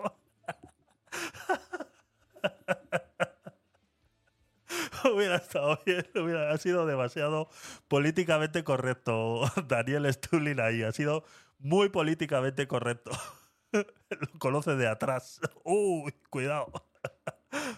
Sabe ni quién eres ni de qué estás hablando y hablar con él, como hablar con un niño, no hago televisión. Y para mí esto, ¿Cómo, cómo, cómo, cómo? entrevistas es el mejor programa porque estoy aquí. Ah, por ¿sabes? supuesto. Sino, sino Pues porque ¿de qué? hay muchos programas que me han querido tener y yo he dicho que no. ¿sabes? Para Pues mí un programa de televisión, para el periodista, no sabe ni quién eres ni de qué estás hablando y hablar con él, como hablar con un niño, no hago televisión. Y para mí esto ha sido un honor para venir a tu programa también y te agradezco muchísimo. Un placer y ojalá vuelva a ese programa tuyo de entrevistas que nos gustaba a Cuando todos. quieras. ¿eh? Gracias. Por favor. Te puedes llevar la taza, ¿eh? El programa. Excelente. Venga. Chao.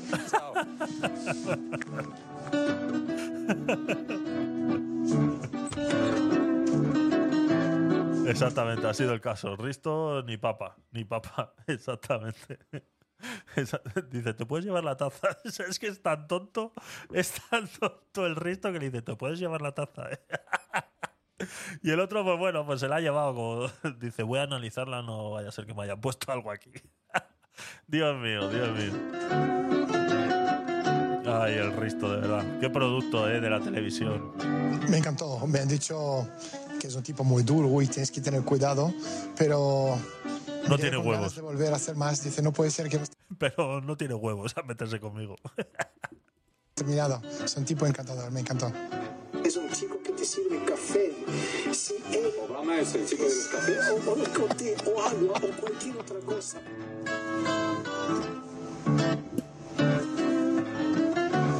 Estoy contento. Pues eh, la verdad que no conocía a Daniel Stulin. Vamos a dejarlo aquí en pantalla para que sepáis de lo que estamos hablando. Y yo le he dicho que no. No, no conocía yo a Daniel Stulin, la verdad que no, no sabía ni que este personaje existía. Y la verdad que me ha, me ha parecido bien todo lo que, lo que ha dicho. eh, como, pues eso, ¿no? En relación a las posiciones, cómo se manipula la información, cómo se prepara una narrativa para luego ser, poder ser ejecutada. La verdad que eh, es más, es más de, de eso, ¿no? Como decía Risto al final, dice, eh, me siento salido de la película de, de Matrix, ¿no? Esa pildorita azul que te hace ver la realidad de alguna manera, ¿no? Y como decía, pues eh, de repente todo lo que, lo que ha dicho, que muchas cosas se pueden tratar de manera conspiranoica, al menos que, que abra esa, esa, esa duda en ti y te haga analizar, ¿no? Yo creo que es lo más importante que podemos sacar de aquí. Y no se, y no se toma whisky como los otros tíos, ¿no? Habla, este tío es serio, ¿eh? Este no, este no divaga eh, por divagar, ¿eh? Así que muchas gracias, Antonio, por traernos este, este vídeo. Eh, miraré más. Sé que tiene un canal, un, un ca- un ca- canal, un canal, eh, porque lo he visto esta mañana buscando los, los vídeos. Entonces me imagino que tendrá más cositas. Tendrá más cositas interesantes que pud- pudiéramos echarle en algún momento eh, la mano, ¿no? Mira, mi- Israel versus sionismo, eh, interesante, interesante. Eh, muy profundo, quizás, para empezar. bueno, aquellos que, que, aquellos que tienen que empezar. Aquellos que tienen que empezar, que vengan a este canal y escuchen todo lo que contamos todos los días. Y poco a poco que vayan avanzando un poquito en la temática, ¿no? Pero sí es verdad que, bueno, pues viendo aquí estrategia de Europa, vemos que, que, que hace directos con Villarroya, ¿no? Hace directos con Villarroya, ¿no? Bastante... Buenas tardes a todos, muchísimas gracias por estar con nosotros. Daniel Stull. Bastante interesante, ¿no? Un comunista. eh, eh, Villarroya es un comunista bastante peculiar, ¿no? A mí me llama muchísimo la atención porque yo ha habido muchas veces que he podido estar de acuerdo con este señor y digo, es que este señor es comunista. Y digo, Javier, ¿qué te está pasando? ¿Cómo es Pero, posible? que, pero, es que, pero es que, Javier, hay comunistas serios. Exactamente, exactamente. es lo que- Pero aqu- aquel comunista que vende la mura ciega y te dice que, es. que la compres, pero él no la compra, pues ese ya no es ese no, no, no, Exactamente. no, no, no profesa lo que, o sea, no hace lo que profesa, pues ese no es serio. Exactamente, exactamente. Entonces es, es digno de escuchar. Yo he visto alguna participación de él en, en la televisión también y la verdad que bastante, bastante acertadas esas participaciones, fuera del contexto en el que se esté realizando, pero es, como bien ha dicho Pedro ahora, es bastante objetivo dentro de su comunismo, es bastante objetivo, ¿no? Entonces, eh, Sí, no, no, no se sale la fase superior, ¿sabes? Eso es. La, la fase superior del comunismo es el crimen, ya. Eso es, eso Sí, es. sí, sí. Entonces, bueno, pues este es el canal de Daniel Stulin, le echaremos un vistazo y traeremos, traeremos cositas para, para cualquier programa, un aguacate sin hueso o algo por el estilo. Así que lo dicho, muchas gracias eh, Antonio por traer este, este contenido el día de hoy. Eh, hablando ahora del aguacate sin hueso, este domingo no va a haber aguacate sin hueso, eh, me toca trabajar, no tengo eh, ha- han sucedido ciertas cositas en el trabajo, entonces eh, tengo que cubrir un turno obligatoriamente este domingo por la mañana. Entonces el aguacate sin hueso eh, queda aplazado, ¿vale? Lo que sí haremos el domingo será las últimas del día. Ya sabéis que este programa empieza los domingos hasta el viernes, todos los días a las nueve y media de la noche en esta gran plataforma de stream. Si ahora mismo nos estás escuchando, atención, en la plataforma morada, en la plataforma verde o en la plataforma roja, te presento.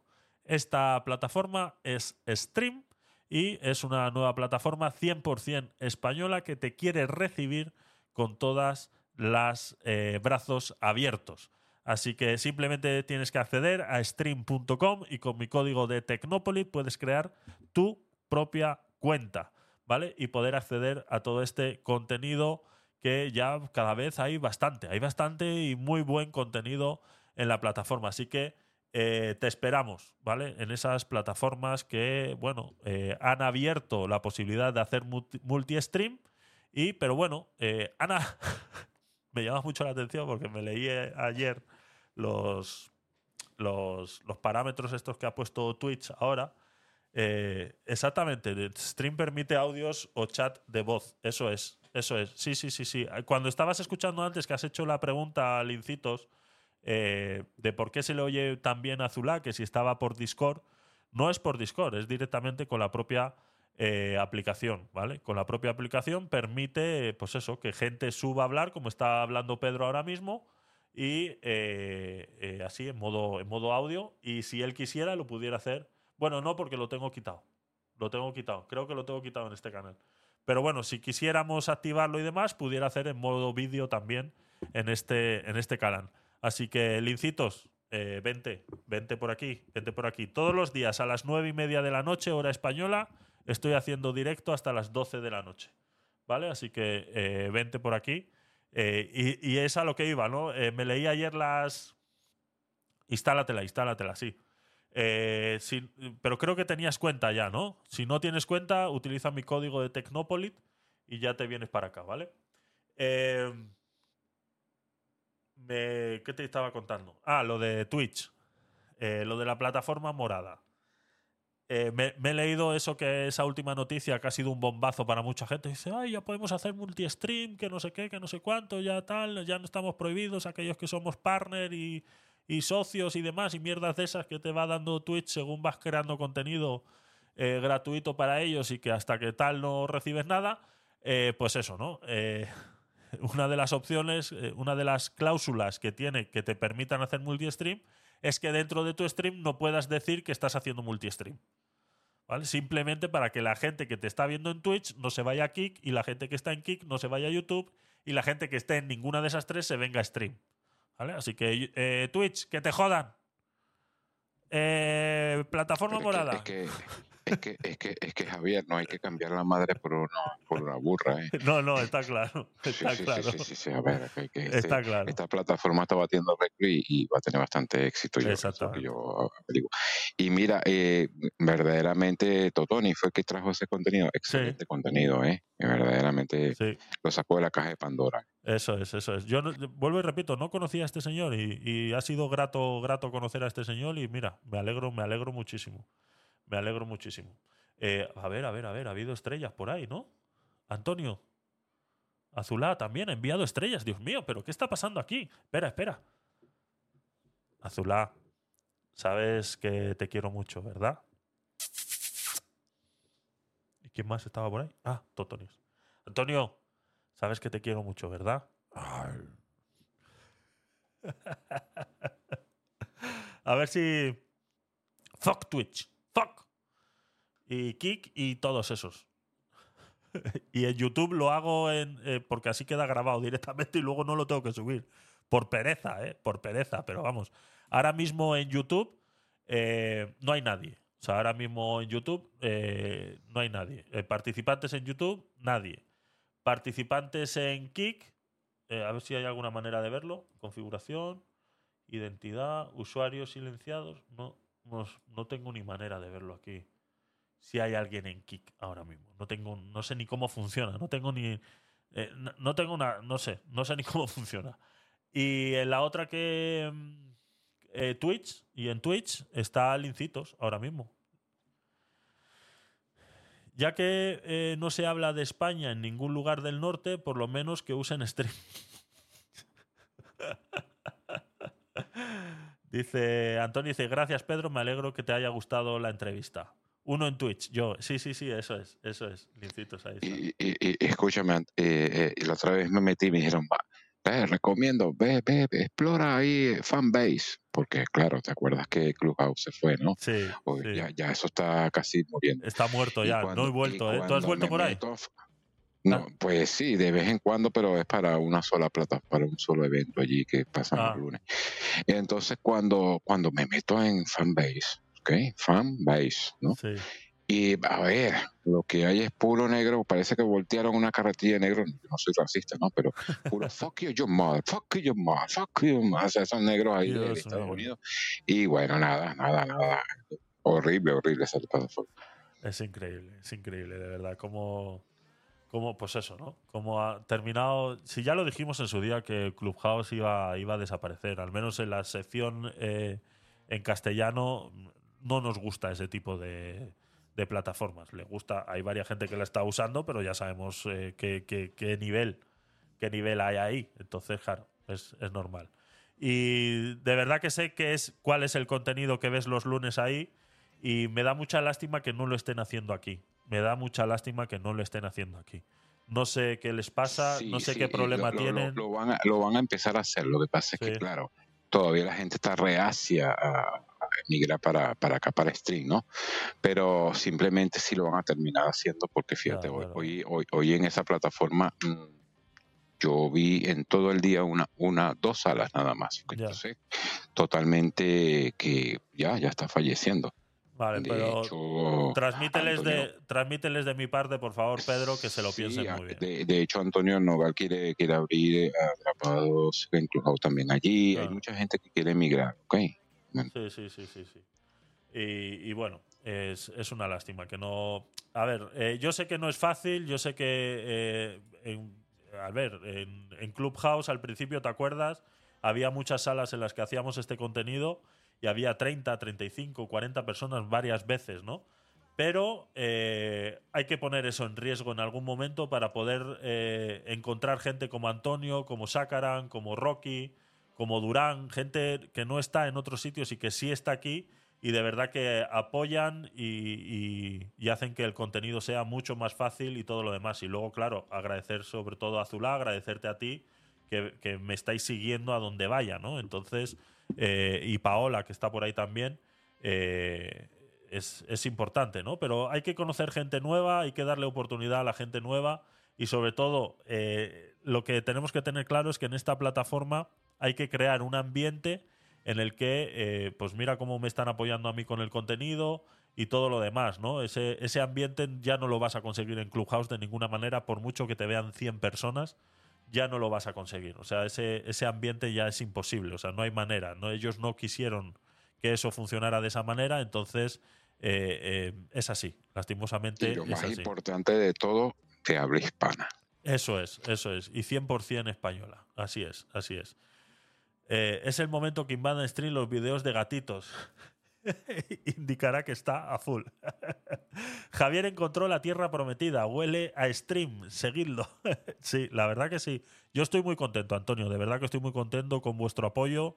Eh, el día ese que, que os pude conocer a muchos de vosotros ahí en la, en la cena. eh, no lleva coleta, pero seguidlo en la, en la cena de, de- de stream, aquella que me invitasteis allí en Murcia. Y la verdad que, que, que- pues eso, ¿no? Que estoy, estoy muy, muy, muy, muy agradecido con esta, con esta aplicación, fuera del- del dinero y de todo lo demás.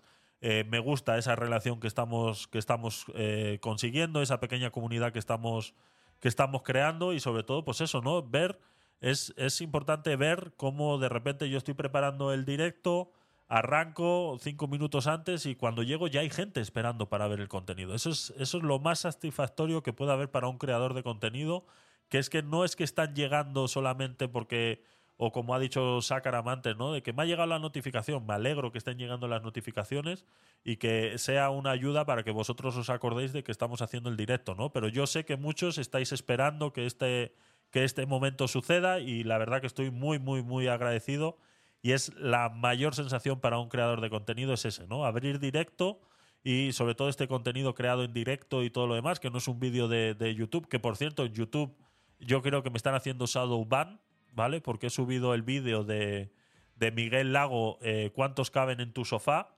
y no lo ha visto nadie. Cuando normalmente 16, 28, 40, 50 visualizaciones, algún que otro vídeo se sube de repente a 200 y pico, otro 400, un short en 500, 1000 visualizaciones.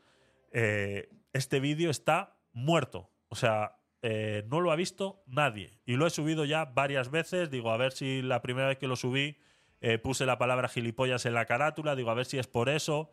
Lo borré, lo volví a subir, lo volví a subir como estreno. Pero no hay manera. O sea, yo creo que en, en, YouTube me han hecho shadow ban directamente. O sea, no sé qué es lo que está sucediendo. Eh, no hay visualizaciones en YouTube en los directos.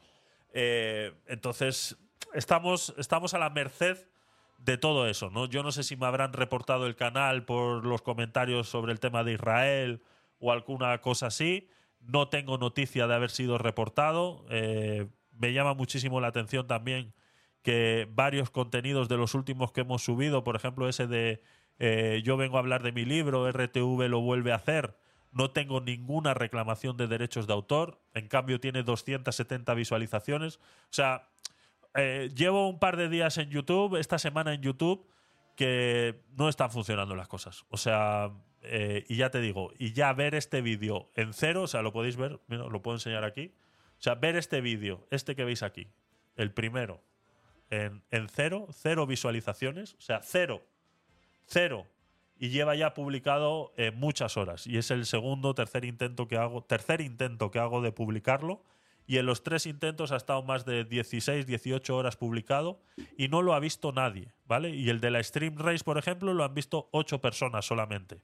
Desde estas 270 del 24 de octubre eh, no hay nada, o sea, es, es increíble, o sea, olvídate, 584 en los argentinos son raros, la de Cristina Fallarás 5, o sea, cuando, cuando venía de, de contenido de 49, 50, 28, 30, o sea, Ahí está Estrellito. ¿Ves? Yo sabía que tenías cuenta. Yo sabía que tenías cuenta. Eh, lo que tendrás que es que. A ver si. Eh, actualiza la aplicación, Estrellito. Actualízala, por favor. ¿Vale? Si te vuelve a echar o lo que sea, actualízala. Eh, dice Paola. Ajá, perdona, Pedro. Dime. Ya, no, y lo más importante de todo que, que, que yo veo acá y yo sé que es así, eh, que el shadowing, o sea, el acompañamiento, ¿no? Sí. De los mismos, y por los mismos dueños de la plataforma. Eso es, eso es, eso es muy importante. Que es, muy importante, ¿no? Y, y bueno, y, hacerle llegar que la batería me está durando un poquito más, ¿no? Bueno. Es lo único que hay que corregir, pero, pero de resto, mira, el sonido, la calidad de video, todo, todo, todo. Exactamente. Excelente, excelente.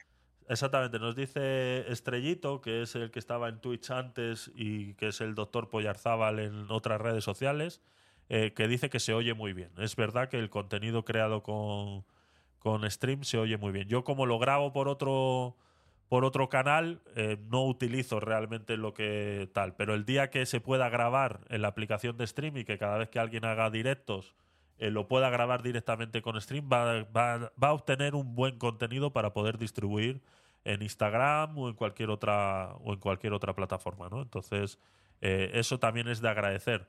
No sé cuántos kilobits por segundo consumirán las, las transmisiones, pero yo estoy ahora transmitiendo a 60 frames por segundo y 7 megas de velocidad en cada, en cada transmisión. Y la verdad que va todo, va todo sobre, sobre ruedas. Nos decía por aquí, eh, a ver, eh, Durán Stream es muy nuevo y a muchos les cuesta dar el paso, pero tiene tiempo al tiempo. Sí, sí, hasta ahí, hasta ahí lo entiendo. Es lo que decía el otro día hablando de la Stream Race, que hasta que los creadores de contenidos que van a participar en, esa, en ese evento no empiecen realmente el evento, no le van a decir a toda su gente que se vengan a stream para verles en ese evento.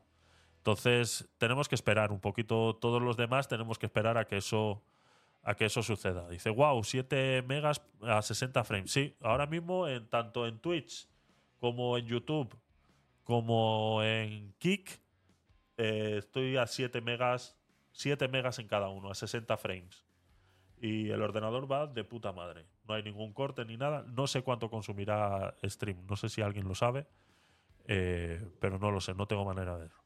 Dice, no hay versión de PC, sí hay versión de PC. Yo estoy en la versión de PC ahora mismo transmitiendo.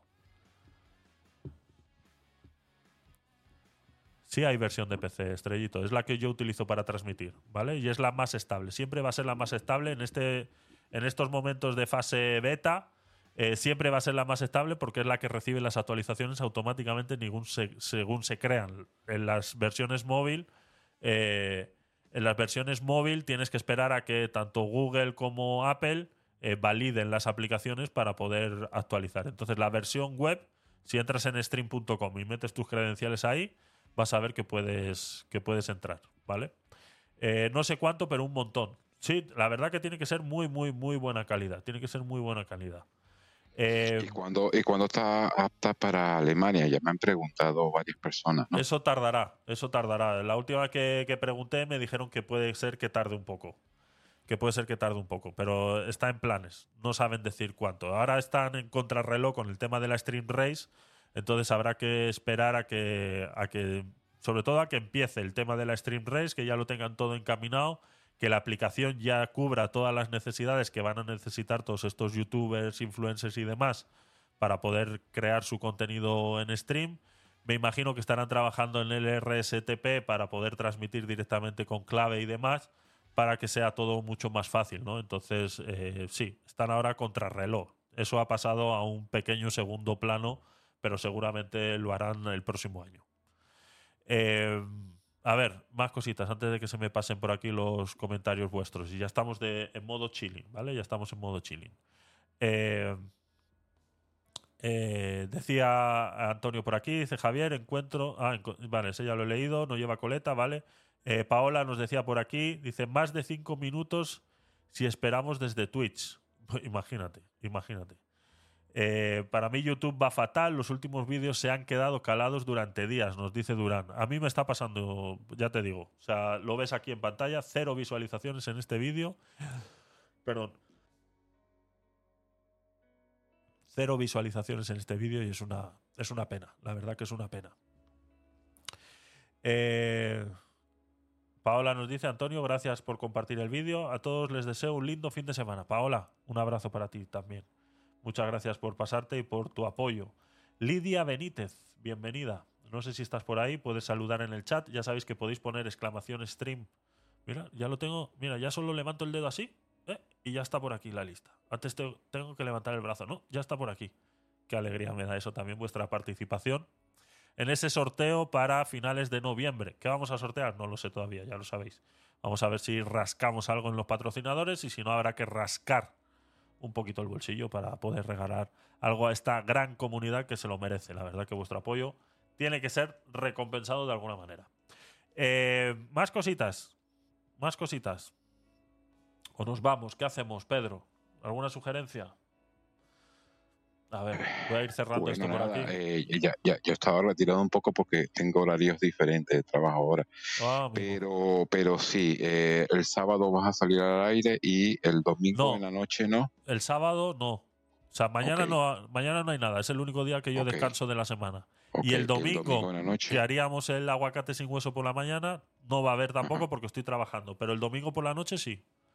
Ok, entonces nos veremos próximamente el domingo en la noche. Eso es. Eh, seguimos ah, mandándonos contenidos, eh, ¿verdad? En la lista de contenido que está allí en Telegram. Eso es. Para, para que lo vayas revisando. Eh, le y bueno, lo que nos estás escuchando en diferido y, y también en directo aquí ahorita mismo, a Now, Here, eh, que le den, pues compartan, le den a la campanita para, para que reciban las notificaciones cuando estemos en directo y eh, se- que se suscriban, ¿ok? Eso es. No, no, no, no, no, no, no cobramos por suscripciones, ¿ok? De momento, de momento. De momento, de momento. Y nada, eh, para que le llegue a todas las personas, compartan así, para que cada vez sumemos en vez de restar. ¿ok? Muchísimas gracias.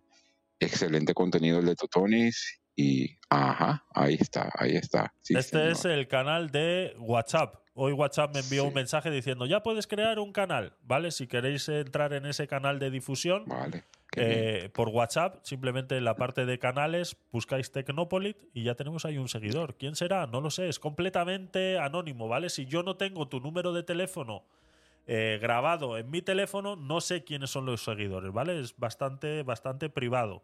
Y aquí pues recibiréis notificaciones de los directos y cositas que, bueno, pues que intentaremos ir haciendo también para poder compartir por ahí. Así que eh, ya tenemos canal en WhatsApp, ¿vale? Y si no, también tenemos el de Telegram, si nos quieres mandar cositas, el de Telegram. Todos los enlaces los tenéis en mi web gabinetedecuriosos.com. Está un poco abandonada, lo sé. Me da mucha vergüenza, pero no me da la vida. O sea, no me da la vida. Tener en cuenta que eh, ahora haciendo este contenido todos los días, eh, yo termino a las 12 y hasta la una y, y pico no me, no me voy a dormir y yo entro a trabajar a las 7 de la mañana todos los días. Entonces, eh, me quedo ese ratito para poder subir el contenido y que todas las personas en diferido lo tengan actualizado todos los días. Pero la web eh, la tengo abandonadísima. La tengo abandonadísima. Pero bueno, los enlaces sí están ahí, son vigentes y los tenéis arriba a la derecha en mi web Gabinete de Curiosos. Si no la habéis visto nunca, los voy a mostrar aquí. ¿Vale? Gabinete. Bueno, si la tengo aquí guardada. Si no sé. ¿Vale? Está la web, gabinetedecuriosos.com, ¿vale? Y es una web pues, donde pues hasta hace un tiempito iba subiendo todo el contenido, las noticias que eh, íbamos hablando en los diferentes programas y diferentes podcasts, ¿no? Entonces, seguramente le tenga que dar una vuelta, ¿vale? A esta, a esta web intentar hacerla un poquito más usable para mí, más que nada para que no me robe tanto tiempo, ¿no? Pero bueno, aquí arriba a la derecha tenéis todos los enlaces a mis redes sociales, ¿vale? Desde Twitter hasta, mira, está el logo de Twitch todavía aquí. O sea, imagínate. O sea, aquí tendría que poner el de stream y está el de Twitch aquí todavía. Por eso eh, no la tengáis en cuenta, simplemente para que tengáis todos esos enlaces y si no, pues bueno, me los pedís a través del, del chat de stream que también se puede utilizar, ¿vale? Así que, Bueno. pues poco más, poco más, yo creo y que por nos- último, y Sí. por último, bueno, mira, yo quisiera agradecer a todos los que están acá y pero también invitaros a subir para que expongan, para que den su opinión con la manito. Apretan la manito y le va a salir dos, dos, dos, dos opciones, ¿no? Una en video, como una camarita, es. y otra que es audio. Denle al audio porque no estamos transmitiendo con video. E inmediatamente, pues suben y eh, estamos en orden de ideas porque mientras más opiniones hay, mejor es este espacio. Así es. Así es, ya sabéis que en estas, eh, en estas últimas del día lo que hacemos es un análisis diario de todas esas noticias que voy yo guardando a través de tal y todas las que me mandáis por Telegram, pero siempre podemos abrir cualquier debate que eh, podáis proponer, ¿vale? Y sobre esas noticias que estemos hablando, siempre podréis hacer vuestro comentario tanto en el chat como acaba de comentar eh, Pedro. Así que lo dicho, ponemos un poquitito de música antes de irnos. Yo creo que sí. Vamos allá.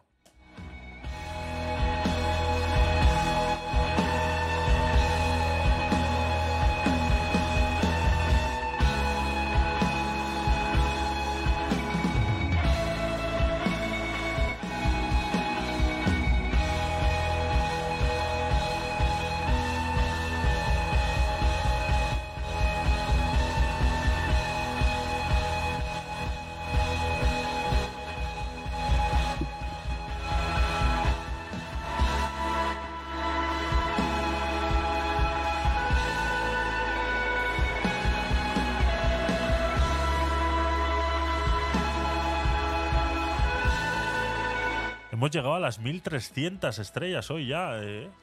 La verdad que bien, bien, bien, bien.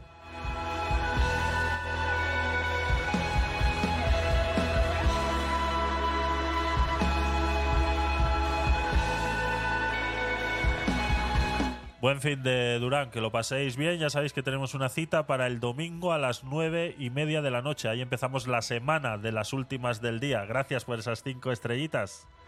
Sabes que te quiero mucho también. Pfft.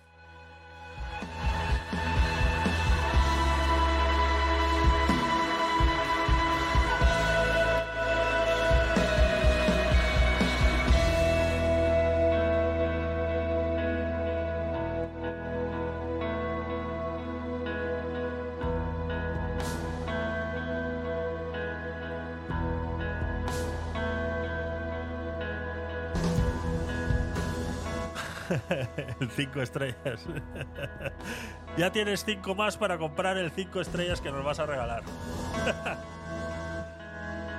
a ver, a ver, a ver qué conseguimos. A ver qué conseguimos para, para sortear en ese, en ese gran sorteo. Hostia, no, perdón, perdón, no nos podemos ir. No nos podemos ir, perdón.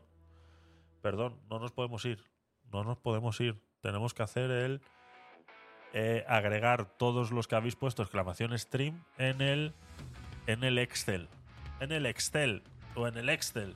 En el- la hoja de cálculos de esta. Además que es de Google. O sea, entonces no es ni Excel, ni Excel, ni nada. Es la Google Sheets. Google Sheets.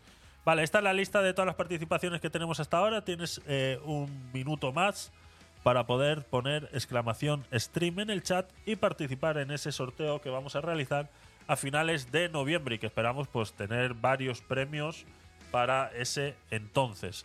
Así que eh, el último minutillo que tenéis. Voy a ir apuntando los que ya tenemos por aquí. ¿Has usado el pinganillo alguna vez? Eh, no, la verdad que no. Lo usé el otro día para escribirle a. Sabes que estaba, estaba aquí. eh, joder, el, el mundo no nos merece, ¿sabes? El podcast ese eh, de Juli y no me acuerdo cómo se llama él. Eh, y les escribí por pinganillo. Digo, a ver si es que están. sé que están dentro de la aplicación, estarán en el home. Eh, eh, mándale un pinganillo a, a Estrellito. Se asusta. Si le mando un pinganillo, igual se asusta, ¿eh? Eh, y les mandé un, un mensaje por pinganillo, pero yo no sé si lo recibieron. Vamos a mandárselo a Estrellito, a ver. Estrellito, atención a lo que te va a salir en pantalla.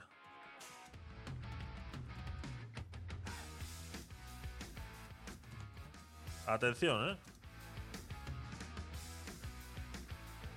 No, no, está por ahí. Ah, ya no está. Ah. Bueno, entonces. ¿No está por ahí? Ah, no se ha ido. Se ha asustado. se ha asustado, se ha asustado. Se ha asustado. Vamos a mandarle un pinganillo a Azula, que sí que sé que está ahí.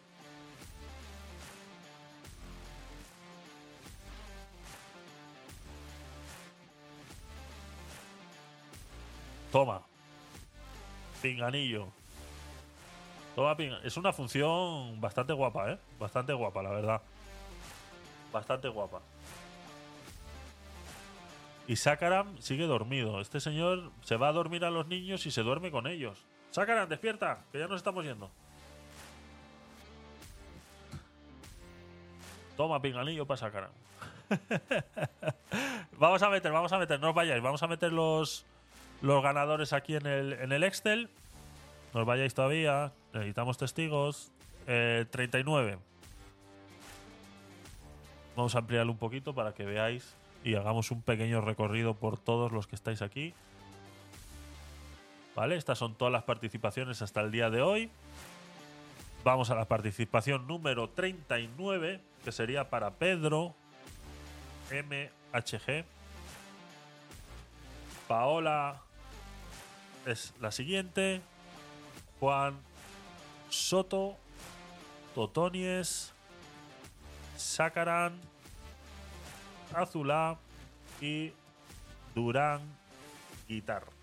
Vale, esas son las participaciones que agregamos el día de hoy para ese sorteo a finales de noviembre. ¿Se ha guardado? Sí, gracias Google por el autoguardado. Gran invento, gran invento. Así que nada, muchas gracias eh, a todos por haberos eh, pasado por aquí. Gracias Rocky también por ahí, Noemi, eh, Pedro, muchas gracias por tu apoyo y tus comentarios. Ya sabes que los aprecio mucho. Sácara, Antonio, gracias por estar por ahí también. Azulá, muchas gracias. Venga, vámonos, vamos cerrando, vamos cerrando.